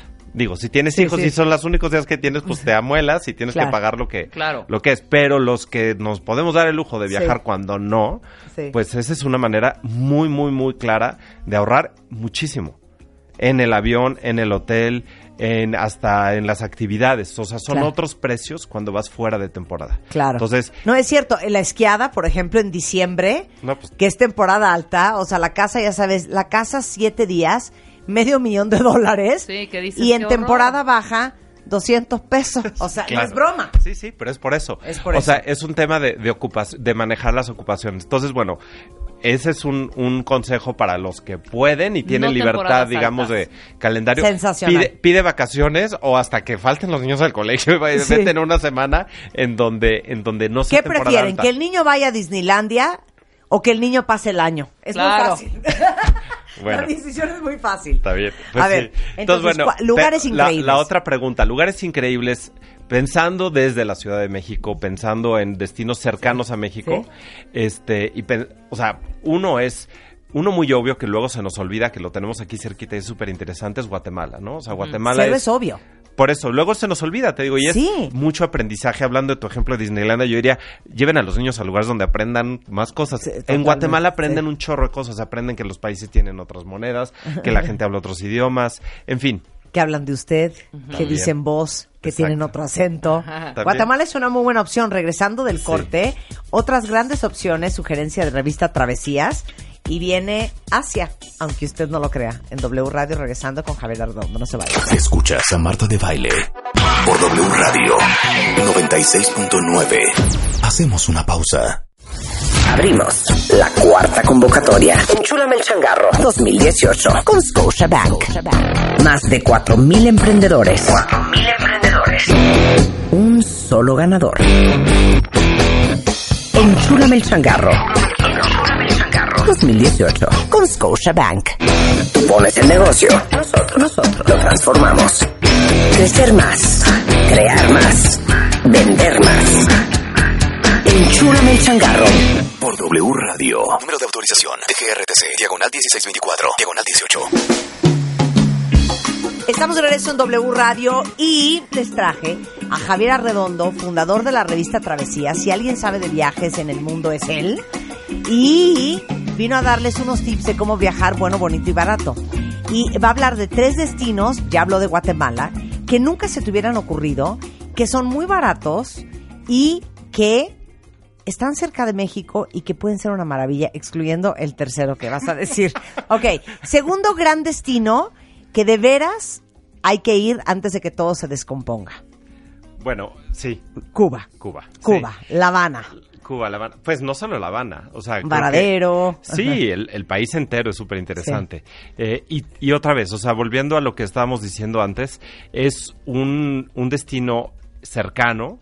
Eh, hay ofertas de avión baratas a cada rato, ¿no? Si sabe uno cazarlas y encontrarlas si no vas justo en, en temporada alta, se pueden conseguir tarifas muy buenas.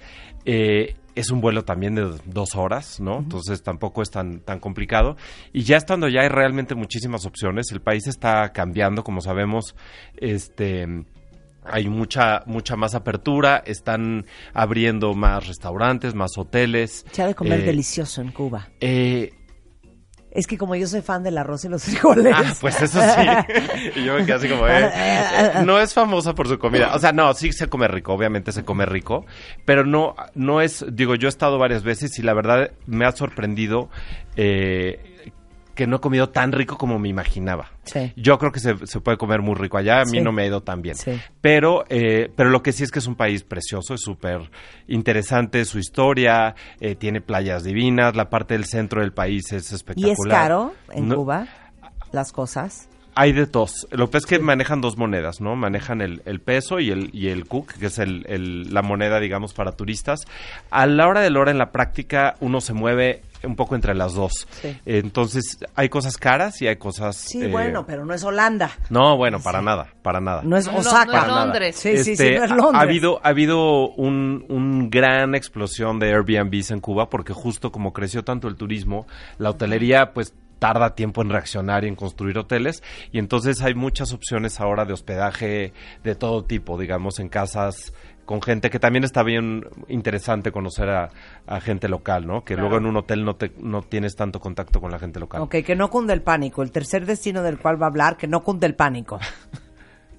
Dilo. Asia. Wow. ¿Cómo?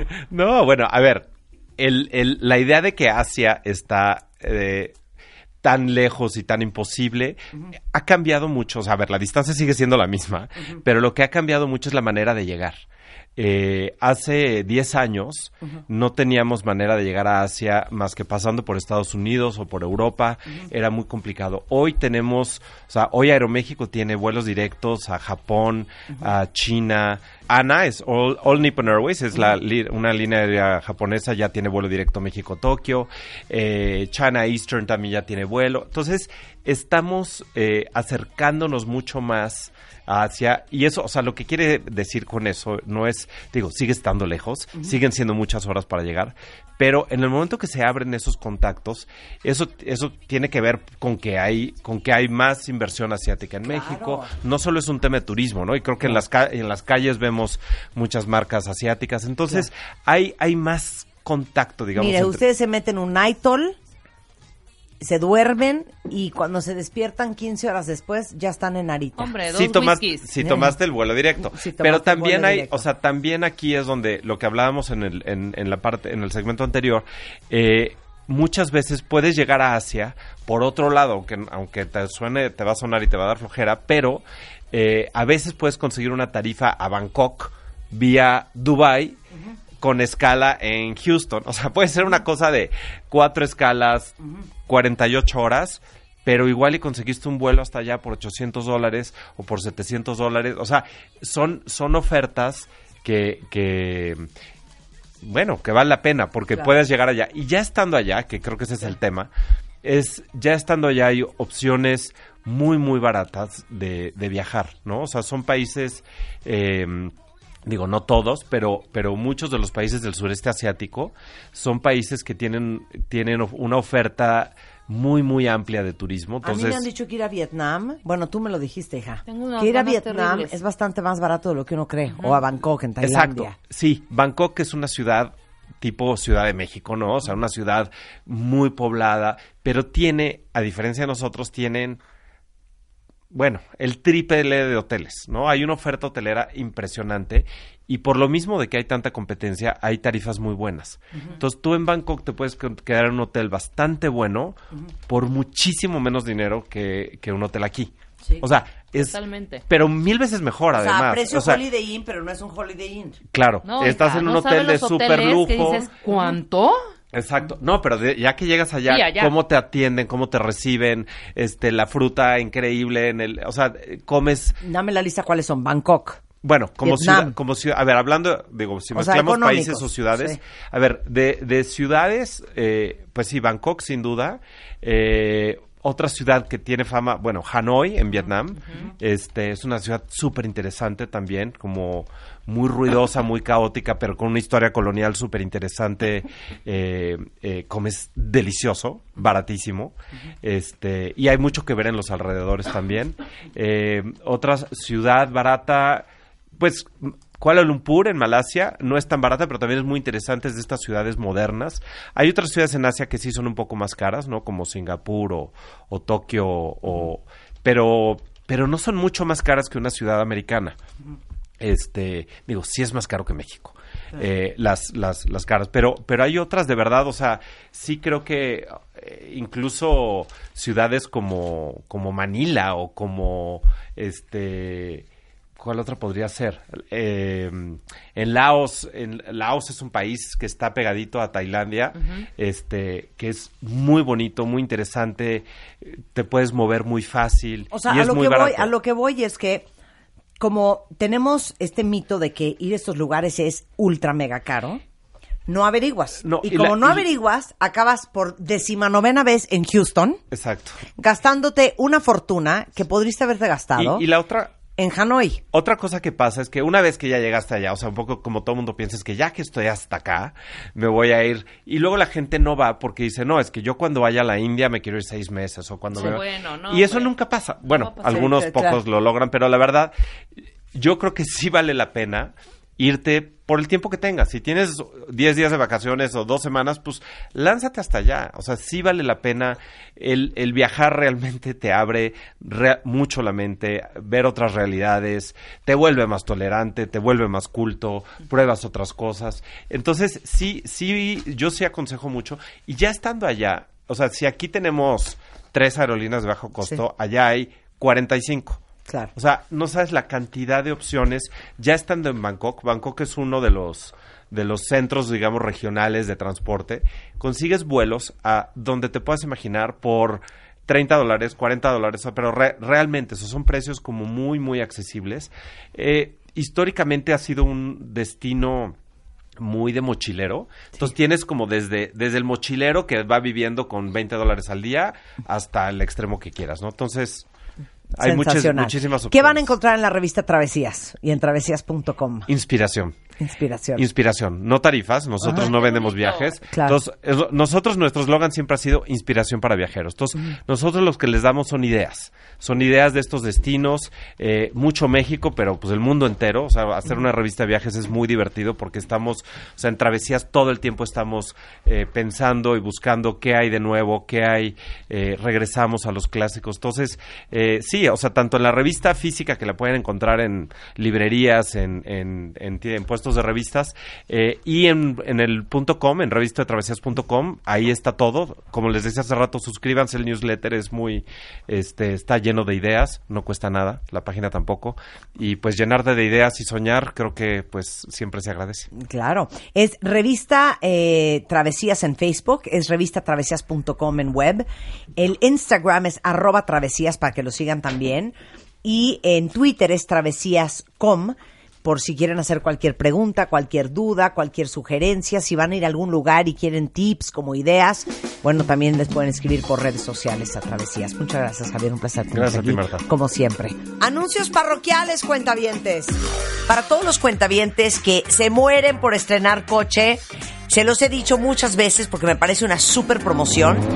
Si siempre han querido un Cadillac, ahorita, ahorita, Cadillac Leasing les está dando la oportunidad de estrenar ya sea un ATS Sedan con una renta mensual desde 7 mil pesos o un CTS con rentas mensuales desde 8 mil pesos. Súper bien, ¿no?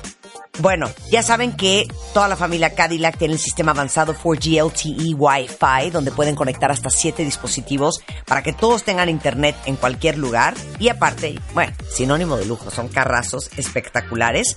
Pueden aprovechar esta promoción de Cadillac Leasing para el ATS Sedan y el CTS en cualquier distribuidor autorizado Cadillac.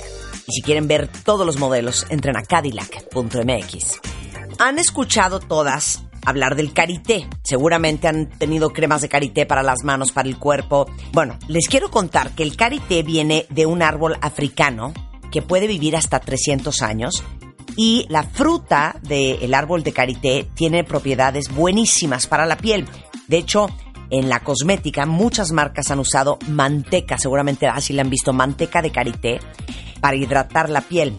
Bueno, déjenme decirles que Huggies Supreme, así, Huggies, la marca que todos conocemos y amamos, acaba de lanzar una nueva línea de higiene y cuidado que justamente tiene karité para los bebés, para la piel de los bebés, y está fortificada con vitaminas, no tiene parabenos, no tiene sulfatos, no tiene colorantes y tiene karité. O sea, la piel de sus bebés va a estar suave todo el tiempo que se la pongan.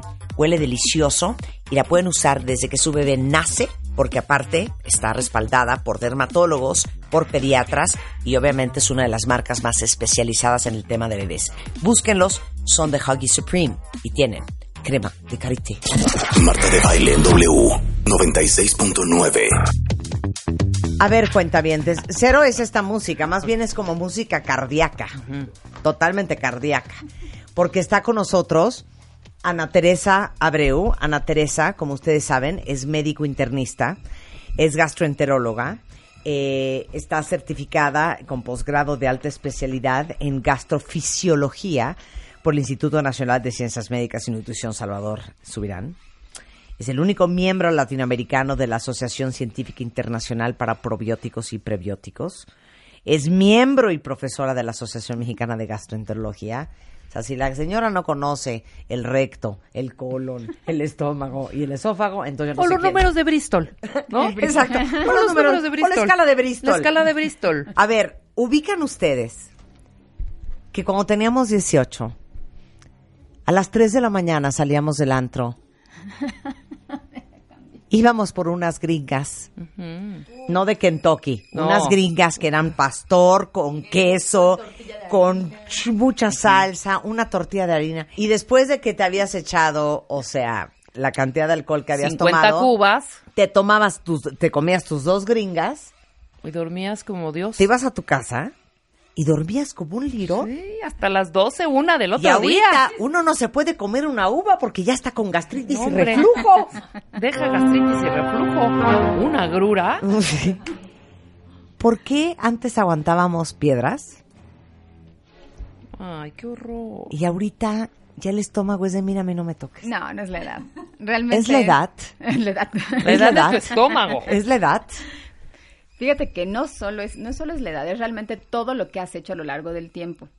Por ejemplo, te voy a, decir qué pasaba a los 18 años cuando tomaste alcohol duro y te fuiste, te fuiste del antro, estabas tomando alcohol.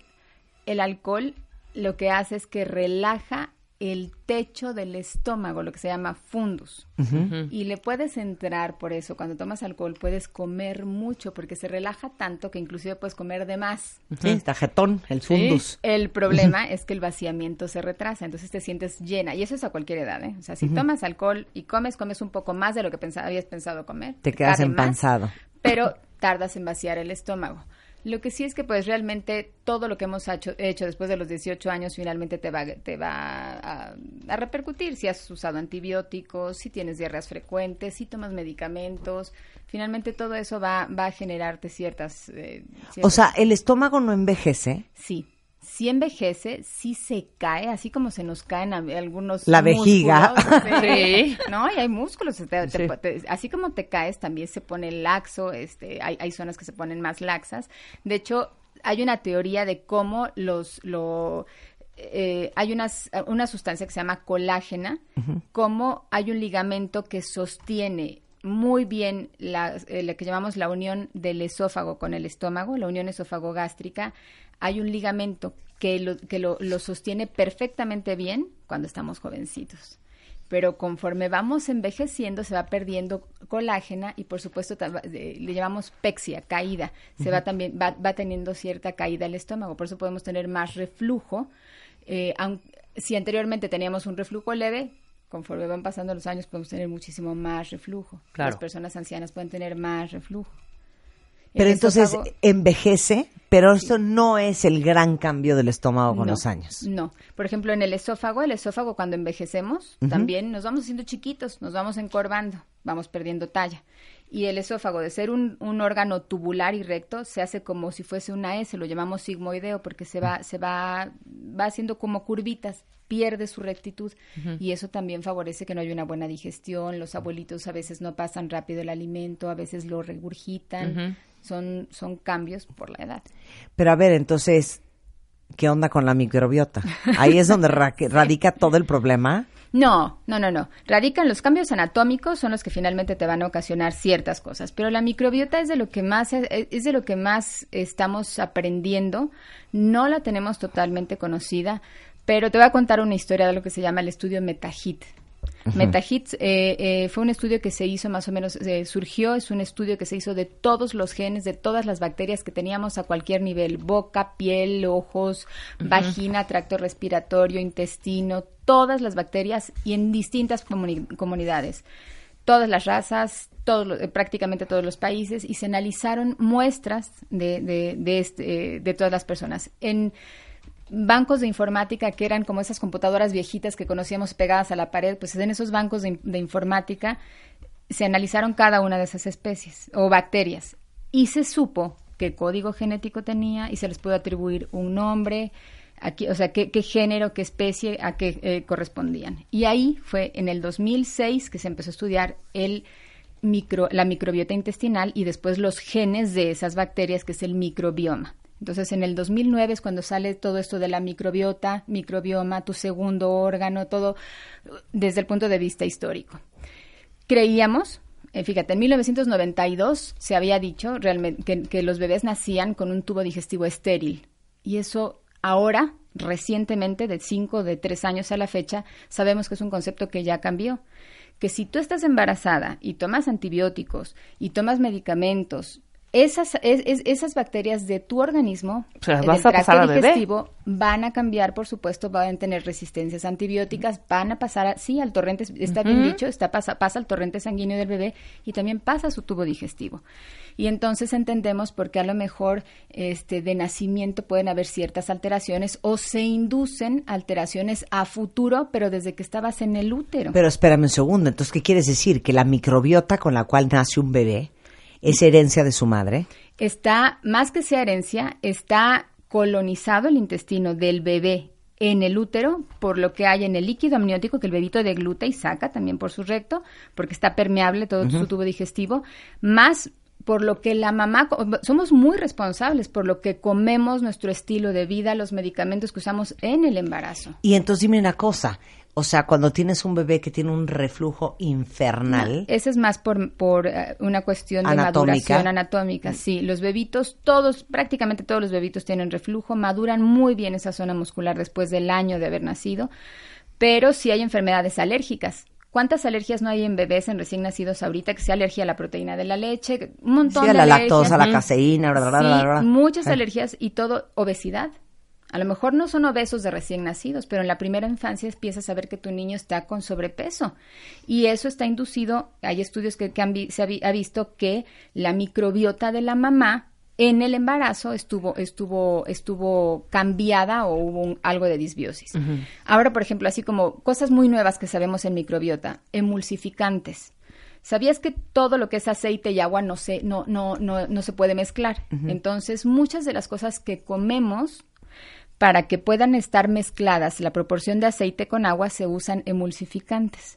Entonces los emulsificantes alteran negativamente la microbiota, favorecen que tengas ciertos tipos de organismos que a lo mejor no funcionan para bien en ti y te inducen obesidad, alteraciones en la permeabilidad intestinal, aterosclerosis, enfermedad, diabetes, por supuesto, todo esto tiene que ver. ¿Pero qué tiene agua y aceite junto?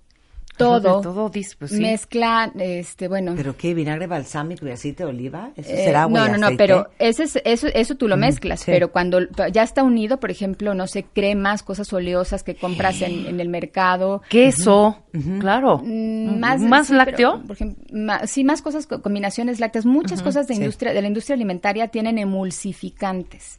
Y esos emulsificantes tienen, o sea, impactan en la microbiota. Por ejemplo, eh, otra cosa, o sea, no solo son los antibióticos, porque toda la gente le tiene así como que miedo, no, al el antibiótico. Son muchas las cosas. Hay estudios ahorita, por ejemplo, em, eh, los edulcurantes. En concreto, eh, bueno, ciertos edulcurantes pueden alterar la microbiota negativamente y por eso hay empresas que ya están quitando este el uso de ciertos edulcurantes para que no se altere negativamente la microbiota. ¿Qué pudimos haber hecho los últimos 10, 15 años de nuestra vida para darle en la torre a nuestra flora Uy.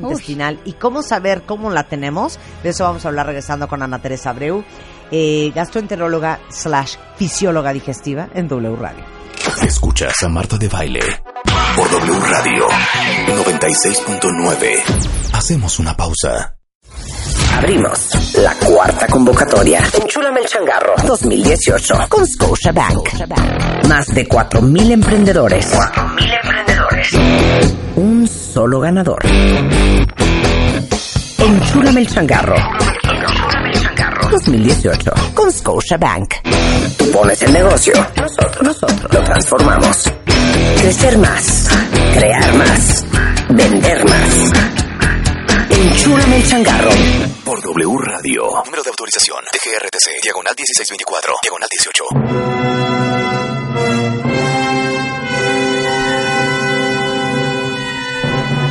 Bueno, saben cuentavientes porque seguramente lo han oído en algún lado y seguramente aquí 844 veces que hoy se habla de los probióticos como parte necesaria de la dieta de todos todos los días y nos quedamos en microbiota y flora intestinal es, Es lo lo mismo, mismo, claro, ¿no? es exactamente lo mismo, solo se, se cambió esta terminología porque realmente son más microorganismos, son organismos vivos. Claro, y, y, y ustedes saben que los probióticos y los prebióticos los últimos años se pusieron muchísimo de moda. De moda. No solamente para, ah, te van a, te van a mandar antibiótico, que aparte a mí de veras yo sí llamo la atención a la comunidad médica, Sí, hay mucho. a todos los que no son gastroenterólogos. Te manda tu otorrino, te manda tu neumólogo, te manda Sí. tu... O sea, te mandan antibióticos y cero te dicen que junto con él te tienes con- que tomar claro, estómago. digo, un probiótico. probióticos. O aún peor, te sugieren un probiótico que no es antibiótico resistente y que no te ayuda. Sí. Para esto hay, hay lineamientos. La, do- la Organización Mundial de Gastroenterología tiene lineamientos de qué probióticos te funcionan en qué. Desde alergias, vaginosis, esteatohepatitis, o sea, depósito graso en el hígado, problemas de gastroenteritis, diarrea del viajero, en, eh, resistencia a antibióticos. Hay, hay lineamientos bien hechos. Hay un consenso mexicano de probióticos. Eh, está está la, el, el comité de Yale que tiene que en el 2005, 2008, 2011 y 2015 han hecho revisiones de los probióticos que hay, hay en cada país y para qué te sirven. O sea, toda esa gente también que te dicen, Sí. tómate probióticos, sí, pero ¿cuáles y para qué? A ver, pero dime una cosa, pero entonces, oye, me mandó mi gastro, digo, mi otorrino un antibiótico. Tienes que usar un probiótico. ¿Cómo sé qué probiótico va con cuál? Lo debes saber tu médico. Ese es, ese es el Ah, punto bueno, ok, álgido. no lo sabe. Si no lo sabe, los que son anti, o sea, que tienen la capacidad de ser antibióticos resistentes, eh, por ejemplo, en el mercado están floratil, enterogermina, sinuberase, son, son, pro- son antibióticos resistentes. Han probado que en esos son antibióticos resistentes. Me vale. Si Pero no tienes verase, otra- Ujú. floratil, Enterogermina. enterogermina. Si tienes, Sí. por ejemplo, síndrome de intestino irritable, pues puedes usar Probiolog, Probiolog IBS, puedes usar Circombi, Cirfos, o sea, son muchísimos, pero tienes, que- tienes que saber para qué, si lo quieres cuando hay predominio de diarrea, cuando hay predominio de estreñimiento, cuando estás más distendido y con dolor. Si, eh, si tienes esteatohepatitis, hay estudios con, con- con combinaciones que tenemos en México, pero todos esos son, son estudios que son probióticos que tienen perfectamente bien identificado género, especie y cepa. Ok, para todos los que te están oyendo, Ana Teresa, con todo respeto, y están diciendo, esta doctora más payasa y exagerada. Si en los cuarentas, ¿no? Mis hermanos y yo y mis papás nunca tomamos probióticos. Y Sí, mira, los aquí estamos perfecto. No, sí los tomaba. A ver, ahora cuenta. Sí, claro que los tomábamos, pero, pero de, eh, de forma empírica, levadura de cerveza. Claro. Claro que los tomábamos. Yogurt. Pero ese es más bien, más, ese es el cultivo de ¿No dos se acuerdan la bacterias. época de, es que mi mamá tiene búlgaros, en la Búlgaros, cocina? claro, Ay, sí. Esos son Pero probióticos. te daban. O cuando tú comes, por ejemplo, eh, chucrut, la, la col fermentada, también es un, ese, es- ese es prebiótico y probiótico. Eh, la gente en el sureste que toma una bebida con cacao que se llama pozol, ese es probiótico y probiótico, tiene Mm. Como el bacillus. pinolillo El- nicaragüense. eh, Sí. Son, exacto. Sí. To- eh, de- todas las culturas, si te vas a la India, si te vas a China, si te vas, todas las culturas tienen algún alimento probiótico. Claro, pero también me imagino que la forma en que comían nuestros papás y Era más nuestros sana. abuelos y en la calidad de comida que comían Y los no es la que chochos, comemos no había hoy. los ¿eh? chochos, o sea, realmente, o sea, a nuestros abuelitos les tocó, abuelos, bisabuelos, les tocó el surgimiento de los antibióticos. Sí. Y luego vino un furor de antibióticos y ya empezamos a ver también las consecuencias de los antibióticos. O sea, todo ha sido bueno y trae su contraparte. Claro. Hay un estudio, por ejemplo, en niños, porque eh, lo que quería darte es un panorama de qué es lo que sucede con, con la microbiota, cómo vamos cambiando. Eh, ahora sabemos que el bebé sí tiene microbiota. Ya alguna vez había les había mencionado este, que cuando nace el bebé, también, si va a nacer por cesárea, no es lo mismo que si nace por parto, porque tiene una colonización por la vagina de la mamá. Ahora hay una, una doctora, la doctora María Domínguez Bello, ella es española, trabaja en, en Estados Unidos, y ella cuando un bebé va a nacer por parto, ella identificaba que eran niños muy alérgicos los de cesárea. Y entonces ahora les pone a las, o sea, eh, se, se, se, se hizo, un- se protocolizó de tal manera que a los niños que van a ser por cesárea, les a la mamá les pongan, si están sanas, no tienen ninguna enfermedad genital, les pongan una gasa eh, en, en vagina y cuando el bebito nace por cesárea, esa misma gasa de su mamá se la ponen por nariz, ojitos, boca y eso, por supuesto que esos son los bichitos que debía adquirir el bebito en el canal de parto. Y de una y vez. Ya, y ya no hacen alergias. O sea, así de, de, de, de, de- de simple es algo que hemos obviado. O sea, se llama Claro. María Domínguez Bello para quienes quieran este, eh, este, buscarla. Luego, hay otro estudio de un, de un doctor este, que eh, evalúa niños. Te voy a decir el lugar porque es rarísimo. Se llama Burkina Faso, Sí, en claro. África Sí, sí. y niños de Italia, de Florencia, y dijeron, a ver, niños de la misma edad, cinco años, unos que comen pasta, verduras, no sé, y otros, pues en Burkina Faso comen semillas, comen fibritas que encuentran, rara vez van a comer carne, por supuesto no hay dulces ni nada. ¿Son distintos los niños? No, no son distintos. Tienen los mismos bichos, pero en proporciones distintas. Los niños que comen más, por ejemplo, los niños que, son de, de África tienen mucho, o sea, la expresión de firmicutes es más baja y tienen más bacteroidetes. Son niños a lo mejor incluso más delgados. En cambio, los niños de Italia, de Florencia, son niños más rollitos, más gorditos, más, más, que tú los ves más con el concepto de salud que tenemos, pero resulta que tienen más firmicutes, menos bacteroidetes, y dentro de los firmicutes hay unos que pueden, eh, están, que están asociados a, a obesidad, o bien tienen otras cosas que se llaman proteobacterias disminuidas, tienen más inflamaciones, o tienden a tener enfermedades, o incluso los de Burkina Faso no tienen acceso a, a antibióticos y los de Florencia sí les dan antibióticos en, en- en las primeras etapas de vida. Entonces, desde estamos impactando eh, realmente la plática a lo, a lo mejor es más cómo la estamos cómo estamos impactando la microbiota a lo largo de la vida. Luego, los niños, el niño normal, el niño sano, el que recibe antibiótico realmente cuando lo amerita, no cuando se le Sí. ocurre ni a los papás, ni a la abuelita, ni al consejo de la vecina, ni el médico que suelta la receta nada más por soltarla. Claro. Eh, eh, cuando en verdad necesita el antibiótico, ese niño va a tener una mejor microbiota que el que se le zampan antibióticos Claro, a cada rato, que además está con medicamentos claro. y va a atender a la obesidad y, y, es- y a lo mejor son niños cansados, fatigados, eh, producen menos sustancias porque la- esa- esos, esos bichitos trabajan para nosotros. Claro. ¿Qué tan mal o qué tan bien tenemos nuestra flora intestinal. Examen sorpresa. No hay un estudio, Ajá. porque sé que por ahí hay algunos estudios. No hay un estudio serio ni que esté validado por ninguna organización científica ni académica. Pero nos puedes te- hacer preguntas. No puede Ah, ser claro. por descarte. Es más por lo que tú sientes. Ok, por ejemplo. a ver, danos la lista. ¿Listos? Saquen papel y pluma. Examen sorpresa para todos. Examen. Sorpresa. Examen. Sorpresa. Examen. Sorpresa. Examen. Sorpresa. Examen sorpresa con Marta de baile. ¿Cómo tenemos la flora intestinal? Te Primero, inflas, te distiendes, Inflados. Sí. Sí.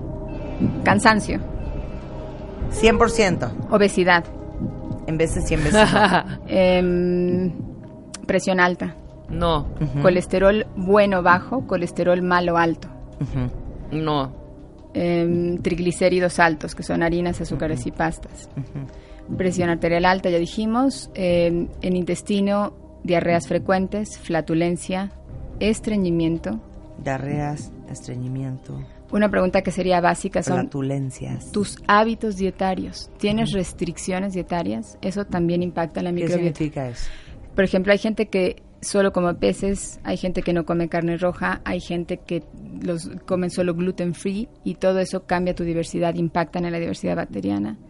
Em, y si tienes enfermedades de base. La otra pregunta sería, ¿qué medicamentos tomas? Gastritis, reflujo. Gastritis, reflujo. Sí hay cambios en los pacientes, Sí. en, en el, en- se ha visto que en las bacterias, en el esofagioma se llama, eh, en los pacientes que tienen reflujo, eh, si tienes carga genética para enfermedades de cancerosas, por ejemplo, ya alguna vez también lo habíamos dicho, enfermedad, pacientes que tienen cáncer de, de colon, tienen bichos distintos en la boca, en la, en, en la saliva. En concreto tienen algo que se llama Fusobacterium nucleatum. Pero no hay ningún estudio que realmente te diga, tienes tantos, hay por ahí algunos estudios empíricos que se han Sí. hecho, pero realmente no han demostrado absolutamente Ok, nada. pero ¿con cuántos de estos seguramente No con mala cuántos, flora? basta, basta realmente con que, con que o sea, si, si tú ves al paciente que llega y tiene obesidad, ya de entrada sabes que tiene alteraciones en la permeabilidad intestinal, sabes que tiene disbiosis, que es este des- desequilibrio en la, en la microbiota, eh, si se están tomando antibióticos, dependiendo de lo que te vayan contestando, pues decir, no, bueno, pues tiene más disbiosis de la que me imaginé o más desequilibrio. Claro. Pero Ahora, tú dirías, todos deberíamos de tomar eh, probióticos diario. todos deberíamos comer bien, comer prebióticos y usar algún tipo de probióticos, no diario, porque realmente los, todos los, los probióticos deben impactar en tu sistema inmune, te deben ayudar también a nivel del sistema inmune. Si tú mantienes una dosis diaria de probióticos, tampoco dejas que tu organismo tenga su expresión Exacto. inmunitaria normal. Entonces, sí debe ser por temporadas. Entonces, di cómo. Eh, por ejemplo, cuando hay diarreas, Ajá. ideal, o cuando estás, por ejemplo, un buen ejemplo es cuando estás usando antibióticos. Cuando estás usando antibióticos, el periodo de antibióticos es a lo mejor cinco o seis días más. Cuando tienes diarrea, mientras estás con la diarrea hay dos, tres días más. Cuando tienes enfermedades alérgicas son, son, son más tardados, pueden ser tratamientos de a lo mejor tres semanas y luego suspenderlos. O cuando tienes síndrome de intestino irritable son tratamientos que pueden ir en esquemas de, de 12 días, cuatro semanas y suspenderlos, eh, dependiendo, dependiendo de qué, de qué producto. Eh, básicamente es así, tienes que, tienes que tener periodos de ¿Y suspensión. cuáles son los prebióticos? Dijiste, coman Pre- prebióticos. Prebiótico es el sustrato que va a favorecer que los bichitos, la microbiota o los probióticos que estás ingiriendo, de hecho, por ejemplo, nosotros tenemos en México ya simbióticos que tienen pro y prebióticos. Y lo que hacen es que los probióticos eh, permanezcan más tiempo en el tubo digestivo trabajando. Y entonces te ayuden en la digestión, en energía, en producción de ¿Y dónde vitamina B, complejo B.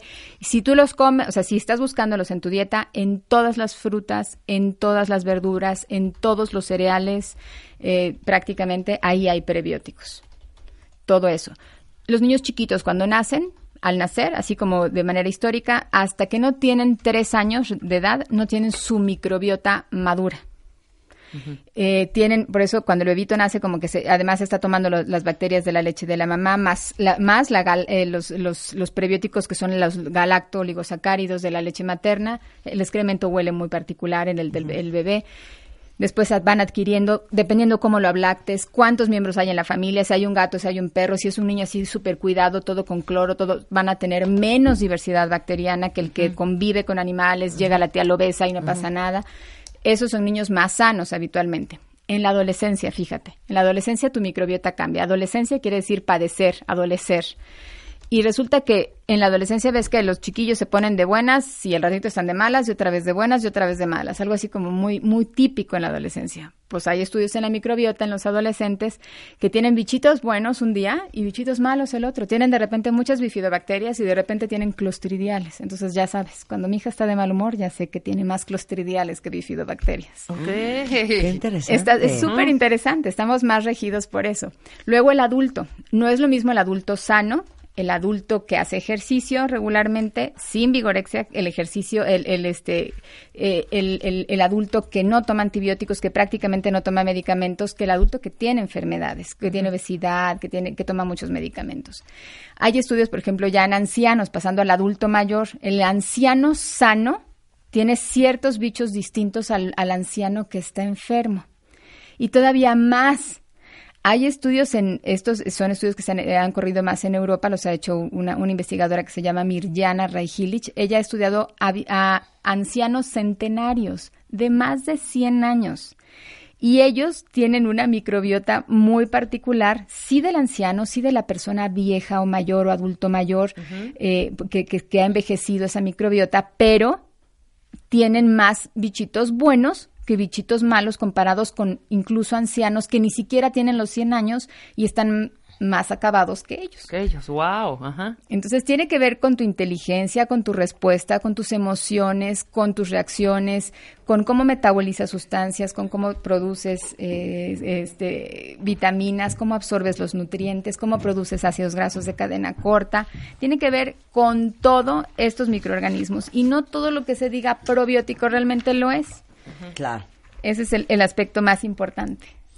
Toda la información de lo que hablamos, evidentemente, está en el podcast, está en nuestra página de martadebaile.com y eh, que sepan que la doctora Ana Teresa Abreu, gastroenteróloga y fisióloga digestiva, está aquí en la Ciudad de México, en el Hospital Ángeles del, Del Pedregal. Sur, del Pedregal, y les vamos a dar el teléfono de tu consultorio, ¿va? ¿Sí? Que es el 50. y- me dice a mí que, pues fíjate, hablo mucho, pero no me lo sé. Es 56, ¿será? No sé por qué no lo tengo aquí. No, sí ¿Dónde está, está? sí. Es 51 35 43 72. 40, y- 51 35 43 72 51 35 43 72 y igualmente este pues directamente en el conmutador del Claro, Hospital Ángeles. Muchas claro gracias. sí. Ana Muchísimas Teresa. gracias a ti y a Un todos los placer tenerte acá, cuentavientes. como Gracias. siempre. Bueno, les tengo una gran alegría. Anuncios parroquiales. Bueno, para todos los que rentan, pregunta cuentavientes, ¿cuánto se les va al mes con lo que están pagando de renta? Y se los pregunto porque hay estudios que dicen que aquí en la Ciudad de México, eh, que es una de las más caras para rentar a nivel mundial, en promedio los habitantes destinan 60% de su salario en pagar la renta.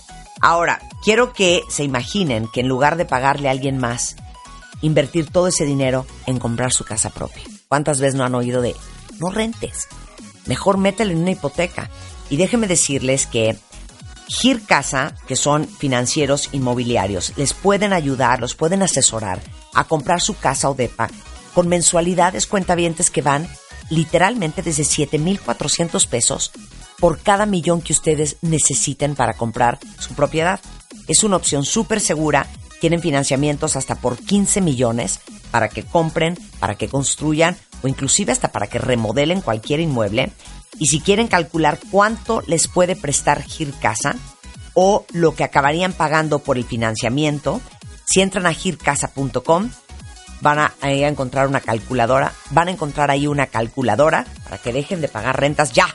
Oigan, cuentavientes, les recuerdo que Suzuki sigue en promoción, termina hasta el 30 de septiembre, lo cual significa que tienen un par de heritas más. Para todos los que están pensando en estrenar coche, Suzuki trae la nueva Vitara GLS con mensualidades, escuchen esto, desde 4.699 pesos. Además, les están regalando el seguro por un año, lo cual significa que es tranquilidad extendida. Y la nueva Suzuki Vitara la pueden conocer en cualquier concesionaria Suzuki. Y esta promoción, les digo, aprovechenla porque termina hasta el 30 de septiembre. Bueno, cuentavientes, por cuarto año consecutivo tenemos nuestro Enchúrame el Changarro con Scotia Bank y uno de ustedes va a poder cumplir el sueño de ser un emprendedor fregón, ir por todas las canicas, sacar adelante su, su negocio, sacarla del parque, como dicen, y si ustedes son pequeños y medianos empresarios, emprendedores que ya tienen una compañía operando y necesitan ayuda, necesitan fondeo, necesitan más recursos, más apoyo, más ideas, bueno, tienen hasta el 12 de octubre para registrarse en Enchúlame el Changarro, ya sea en wradio.com.mx o en revistamoa.com. El negocio ganador se va a llevar de entrada 400 mil pesos en efectivo, un monedero electrónico de Office Depot con valor de 75 mil pesos, un estudio de mercado cualitativo y cuantitativo de la empresa Lexia Insight Solutions para que conozcan mejor su mercado, su competencia con un valor aproximado de 250 mil pesos y un auto 2019 con un valor aproximado de 200 mil pesos. ¿Se acuerdan que el año pasado en Enchúrame el Changarro ganaron Sergio y Pepe, dos chavos empresarios de 25 años que crearon Prentish, que es una plataforma de tutorías online para mejorar la educación en México? Bueno, pues este año su proyecto puede ser el ganador y aprender de los mentores más picudos de México. Enchúrame el Changarro, presentado por segundo año consecutivo por el banco amigo del emprendedor Scotiabank, solo por W Radio. Abrimos la cuarta convocatoria. Enchúlame el changarro 2018 con Scotiabank. Más de 4.000 emprendedores. 4.000 emprendedores. Un solo ganador. Enchúlame el changarro. 2018 con Scotiabank. Tú pones el negocio. Nosotros, nosotros lo transformamos. Crecer más. Crear más. Vender más. Enchúlame el changarro. Por W Radio. Número de autorización. TGRTC. Diagonal 1624. Diagonal 18. Abrimos la cuarta convocatoria. Enchúlame el changarro 2018 con Scotiabank. Más de 4.000 emprendedores. 4.000 emprendedores. Un solo ganador. Enchúlame el changarro 2018 con Scotiabank. Tú pones el negocio. Nosotros, nosotros lo transformamos. Crecer más. Crear más. Vender más. Enchúlame el changarro. Por W Radio. Número de autorización. TGRTC. Diagonal 1624. Diagonal 18. ¿Quién de ustedes, cuentavientes, pregunto que acaba, pregunta que acabo de lanzar en redes sociales, siente que en su familia es totalmente invisible? A ver, ejemplo. Es que nadie te pela. Quedas igual. Mario Guerra, el rockstar del amor es en la house. Exactamente, quedas igual, esa es la, Queda la igual. palabra, la frase. Que eres un cerro a la izquierda. Es como si lo fueras, ¿no?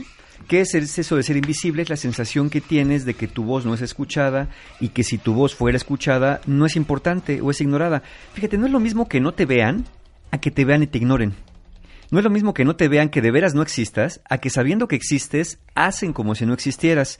Y no es de las personas que no te hablan y te dicen que te aplican el ley del hielo, no. Esto es algo que, que pasa cuando tus deseos, necesidades, propuestas, sugerencias son minimizadas. Ya sea directamente cuando te dicen, ¿cómo se te ocurre eso? Eres un idiota, eso no va a servir para nada, o de qué estás hablando. O cuando te dicen que sí, te dan el avión, pero acabas por no tener, o tener la sensación de que no tienes ni voz ni voto en tu familia. Y no solo en tu familia, también con los tuyos, ¿no? Con las personas que supone que tendrías que importarles. Es como tu, si tu ser y tu presencia, o incluso tu ausencia, no causaron impacto en los demás. Es decir, que si estás, pues bueno, y si no estás, pues también. Da exactamente lo mismo. Entonces, eso es a lo que nos referimos aquí con ser invisible. Y son personas que van ocupando a veces ese rol familiar. Todos tenemos roles en la familia. Porque siempre, claro, porque siempre en la familia estamos de acuerdo, cuentavientes, que hay un patriarca, una matriarca. O sea, entre los hermanos. O puede ser que sea tu papá. Puede ser. O puede sí. ser que tu papá y tu mamá medio cero a la izquierda y el que lleva la batuta es tu hermano mayor. O que todo el mundo da igual, pero tu hermana la chica, que es la brava, es la que dice cómo, cuándo y dónde. Exacto. Claro. Sí, alguien va a tener por ahí un rol de, de- de director, llamémosle Sí, así. de director de orquesta, Sí, sí, sí. exactamente. Y otro va a tener como un rol, pues más, a veces más sumiso. Digo, obviamente en las familias sanas todos tienen roles equilibrados y balanceados. Pero cuando no, hay roles bien marcados, bien diferenciados, sobre todo muy jerárquicos. Claro. Donde no debería haber jerarquías, por ejemplo, entre los hermanos, ¿no? Claro. Ahí no tendría que haber A jerarquías. ver, ¿quién de ustedes es al que si hay un rollo en la familia, le hablan? ¿Y cuál es al que no lo pelan? Ajá. ¿Y quién de ustedes siente que son los últimos en enterarse de todo, no se les consulta nada? Dice aquí, Vero, pues yo no sé ni qué lugar ocupo, siempre me entero de todo cuando ya la bomba está a punto de estallar, pero a veces me avisan cómo están las cosas y si llego a opinar algo, ni en cuenta me toman. Eh, Angie dice, yo me siento invisible, por ejemplo, me enteré que iban a operar a mi papá por comentarios y, y lo saqué por deducción Ándale. porque nadie le dijo. En su familia, en la de Osvaldo, eh, ha sido muy marcada esa diferencia entre mis hermanos y yo. Ellas son las consentidas, yo el patito feo. Ahora no tengo resentimiento, pero desde niño no me he sentido parte de la familia y sí soy el último en enterarme y pues, no me siento incluido. Y así varias, ¿no? Me pasa totalmente lo contrario. Nunca me di cuenta en qué momento empecé a ser la cabeza de la familia y de todos los que me rodean. Daría lo que fuera para ser invisible y quitarme ese peso de encima. I feel you, sister. I feel you. Rina dice, yo soy totalmente invisible, pero te acostumbras a no ser requerido. Fíjate qué, qué dolor. Y hay una persona que dice aquí, muchas veces mi mamá me platica cosas y le digo, mamá, yo estaba ahí, ¿no? De- ya ni se acuerda dónde andaba. Pero les digo una cosa, se los juro que yo sí entiendo a, ¿cómo se llama? A, a Casi. Ya no sé si es mejor ser invisible, hacer el resuelve todo. Sí, claro, eh, sí. Mira, eh, ambos extremos son muy complicados, ¿no? El resuelve todo se carga, eh, se pone muchas cargas y cae mucha ansiedad, y el que es invisible a veces se inclina más el lado de la depresión, ¿no? Como esta persona que dice, soy la chica de siete hermanas y siempre me sentía así, no tenía ni voz ni voto, y tratar de sobresalir era imposible. Era gordita, feíta, y solo un hermano que es el más pequeño, yo vivo con de mis papás, esto repercutió negativamente en mi adolescencia. Entonces, es, un impacto fuerte. ¿Por qué pasa esto? Porque hay personas que se van creciendo sintiéndose invisibles. ¿De quién fue la culpa? Es el asunto. Pues un niño no nace eh, con la predisposición a ser invisible, porque obviamente es una metáfora esto, pero el haber crecido en una familia donde tus necesidades y deseos eran constantemente ignorados, despreciados, pospuestos, minimizados, hasta ridiculizados, te hizo sentir, al menos a nivel inconsciente, que si alguien volteaba la vista hacia el lugar donde tú estabas, no había nada que ver. Una familia así regularmente está conformada por uno o ambos padres que se inclinan hacia el lado del narcisismo. Personas, padres que eran incapaces de devolver a sus hijos un reflejo de su valor personal o de un reflejo de ser valorado por ellos. Eh, aquí el problema es que los niños, cuando somos pequeños todos, no sabemos que el problema no es que nosotros seamos invisibles, sino que el espejo, es decir, aquellos padres narcisistas, son más bien como un hoyo negro que es incapaz de dar a otros ni siquiera el reflejo de vuelta. Esto no lo hacen por maldad los papás, evidentemente. Eh, recordemos que nuestros papás no nacieron siendo grandes. Es que es probable que ellos también estén padeciendo su propia infancia y por eso eh, se haya ma- manejado esto, ¿no? Sobre todo en aquellas familias donde hay marcados, marcados patriarcados o, o marcados matriarcados, donde de, de- de donde sus papás dicen nada más mi chicharrón truena y aquí hace lo que yo digo y el que me es fiel y leal será el consentido y el que es el entre comillas rebelde ese es el que no le voy a hacer caso porque pues a mí nadie se me sube a las barbas.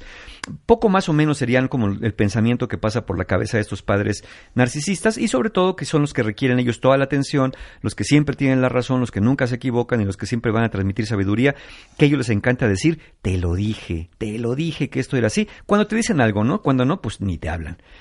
¿Cómo se nota que alguien padece esta invisibilidad emocional o afectiva o hasta de identidad? Son personas que son muy reactivas a la sensación de ser menospreciados. Ya en la adultez, ¿eh? porque aquí veía una persona que decía, de la infancia no me pasó, pero me pasa en el trabajo, me pasa con la familia. Y es que no, que no es que no te pasara en la infancia, es que no lo supiste reconocer en la infancia. Y ahora se ve reflejado en tu vida adulta. Entonces, eh, las personas cuando se sienten menospreciadas, ignoradas o minimizadas, una persona que no padece esto levanta la voz y dice, oye, espérame, te estoy hablando, hazme caso, quiero decir esto, quiero opinar aquello. Pero una persona que es invisible, cuando le pasa eso, que se siente que no le hacen caso, se ponen muy confundidas y la reacción más común es guardar silencio, aguantando, aguantando, aguantando, diciendo que ya no importa, que ya se acostumbraron, que al fin que ni querían. pero siempre con un enojo contenido o un desaparecer de alguna manera sin manifestar reclamo por la actitud de otros. Es decir, mejor se van y dicen que no les importa, pero la verdad es que se van porque sí les caló y sí de alguna forma hay un dolor emocional. Claro.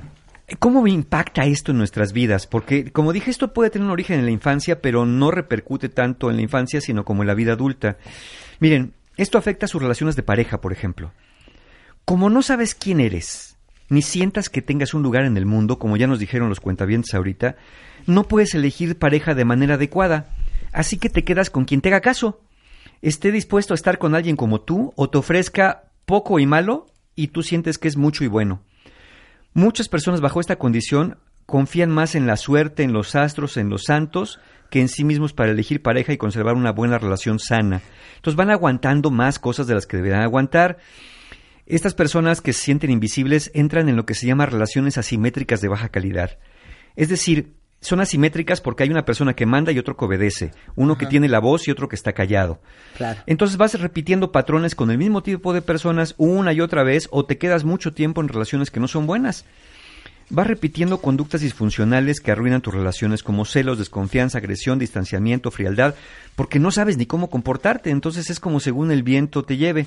Pero lo más dramático en el, en el tema de la pareja es que tú crees que si eres complaciente y pides menos, te van a querer más. Eh. Como aprendiste en la infancia que ser invisible y sumiso al menos no te traía la amenaza de abandono, entonces con tus relaciones de pareja te portas de manera obediente o callada. Aunque para compensar este dolor de no poder expresar tu voluntad, eh, tú dices que dejas pasar las cosas por alto para llevar la fiesta en paz, o porque lo que pasa no importa. Yo he tenido muchos pacientes que me cuentan historias terroríficas con parejas y que me dicen, Mario, pero es que no importa. Pues es que bueno, pues no importa. Sí me puso el cuerno, pero me quiere y sí me maltrató, pero pues ahí está. Y yo digo, yo creo que deberían importarnos más ciertas cosas que decimos que no importan. Claro, mira, aquí hay un cuentamente justo hablando de eso, que más que en su familia le pasó en su relación de pareja. Exacto. Que se sentía totalmente invisible hasta que le cayó el 20 que su rol era solo ser un proveedor. Exacto, mira, e- está exactamente, porque tú mismo pospones tus necesidades por satisfacer las necesidades de otros. Como tú dices que estás bien así y que lo que te hace feliz es hacer felices a los demás. Entonces, tú des- te desocupas de tus necesidades. Este es el principio de la abnegación.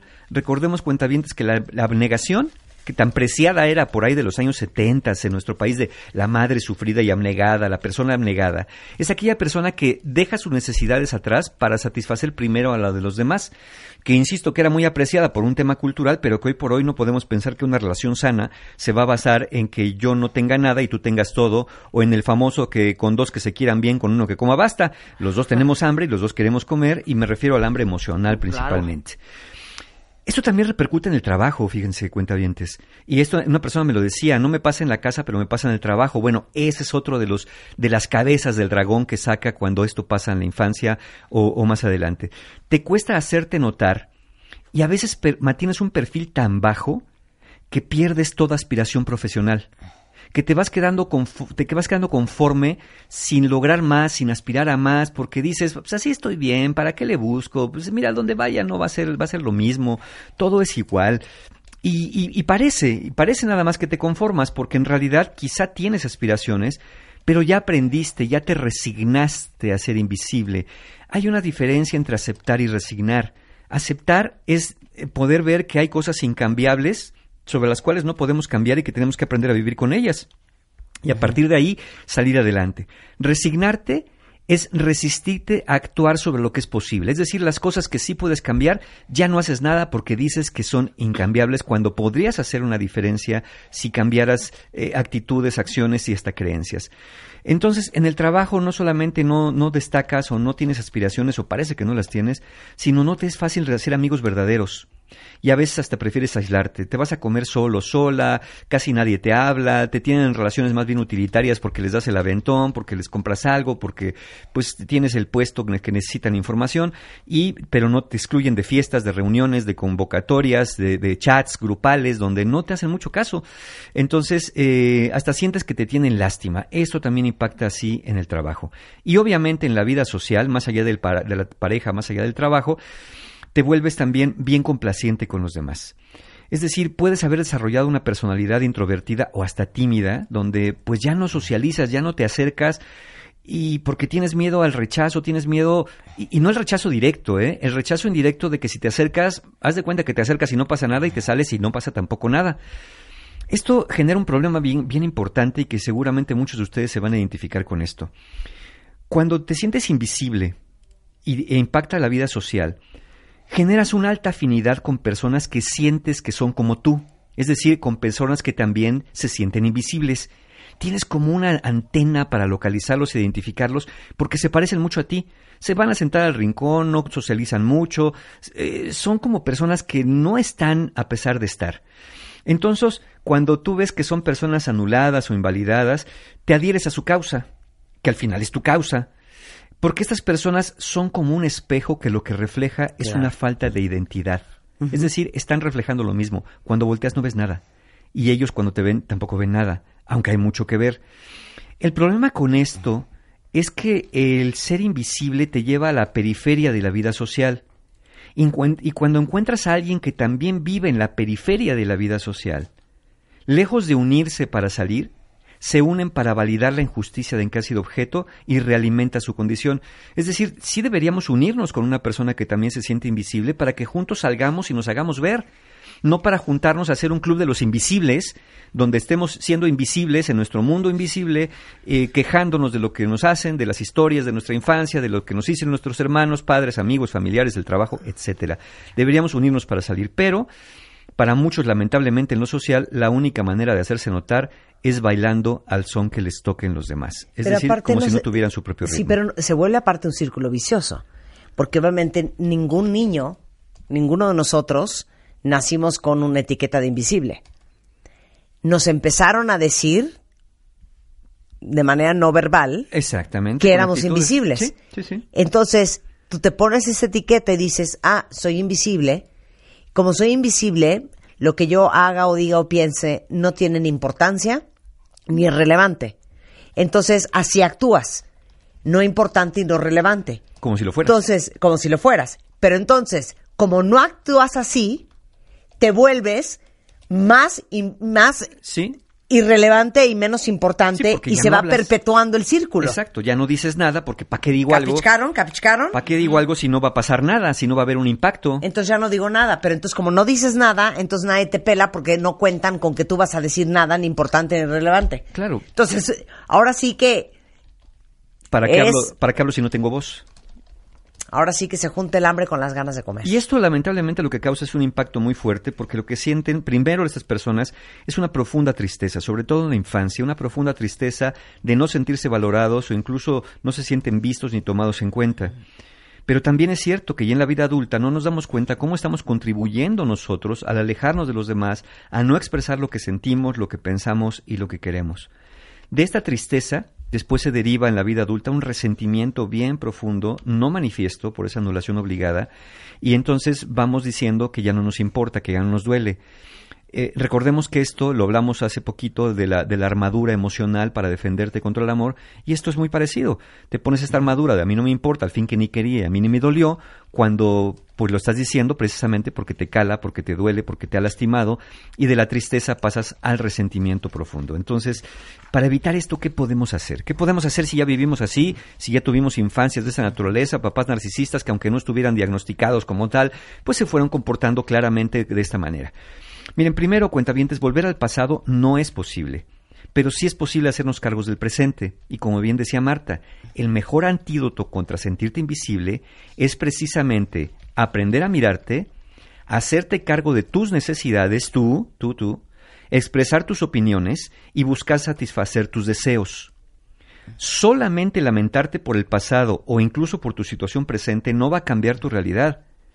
No es fácil, no es fácil si has estado mucho tiempo en esta posición de invisibilidad, porque estás como entumecido y empezar a moverte cuesta trabajo y te provoca dolor, pero quedarte donde estás, callado, sin decir tus necesidades, sin decir, oigan, a mí por qué no me incluyen en el chat, oigan, ¿por qué no me enteré de la operación de mi papá? ¿Por qué nadie me dijo nada? Porque a lo mejor te van a decir, pues es que nunca preguntas. Y a lo mejor te vas a dar cuenta que tú estás esperando que te vengan a decir, como una manera de confirmar que no eres invisible. Pero hombre, el que necesita va y busca y no está esperando que le den. Entonces, eso es lo primero. Empieza tú a satisfacer necesidades, empieza tú a hacerte visible. Después, dos, reconoce tu sentir. La autoindiferencia, ese es el gran problema. No es que te hayan hecho invisible, es que tú ya te aprendiste a comportar como si lo fueras y tú ya eres indiferente a tus propias necesidades y eres indiferente a tu propia voz. Eso es pasividad.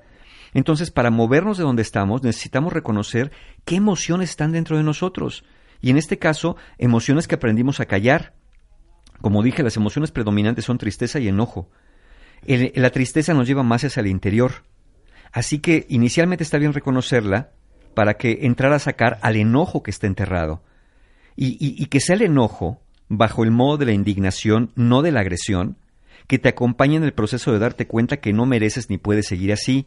Repito, no debemos confundir enojo con agresión. La agresión es una forma de expresar el enojo.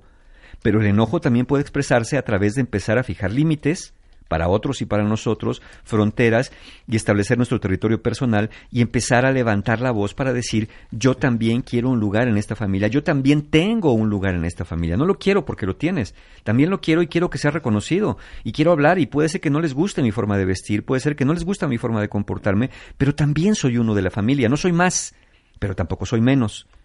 Y finalmente, date cuenta que sentir no es lo mismo que ser. El que te sientas invisible o de poco valor, para nada significa que lo seas. De la misma manera que alguien que se siente más que los demás, es muy fácil ver y demostrar que no lo es.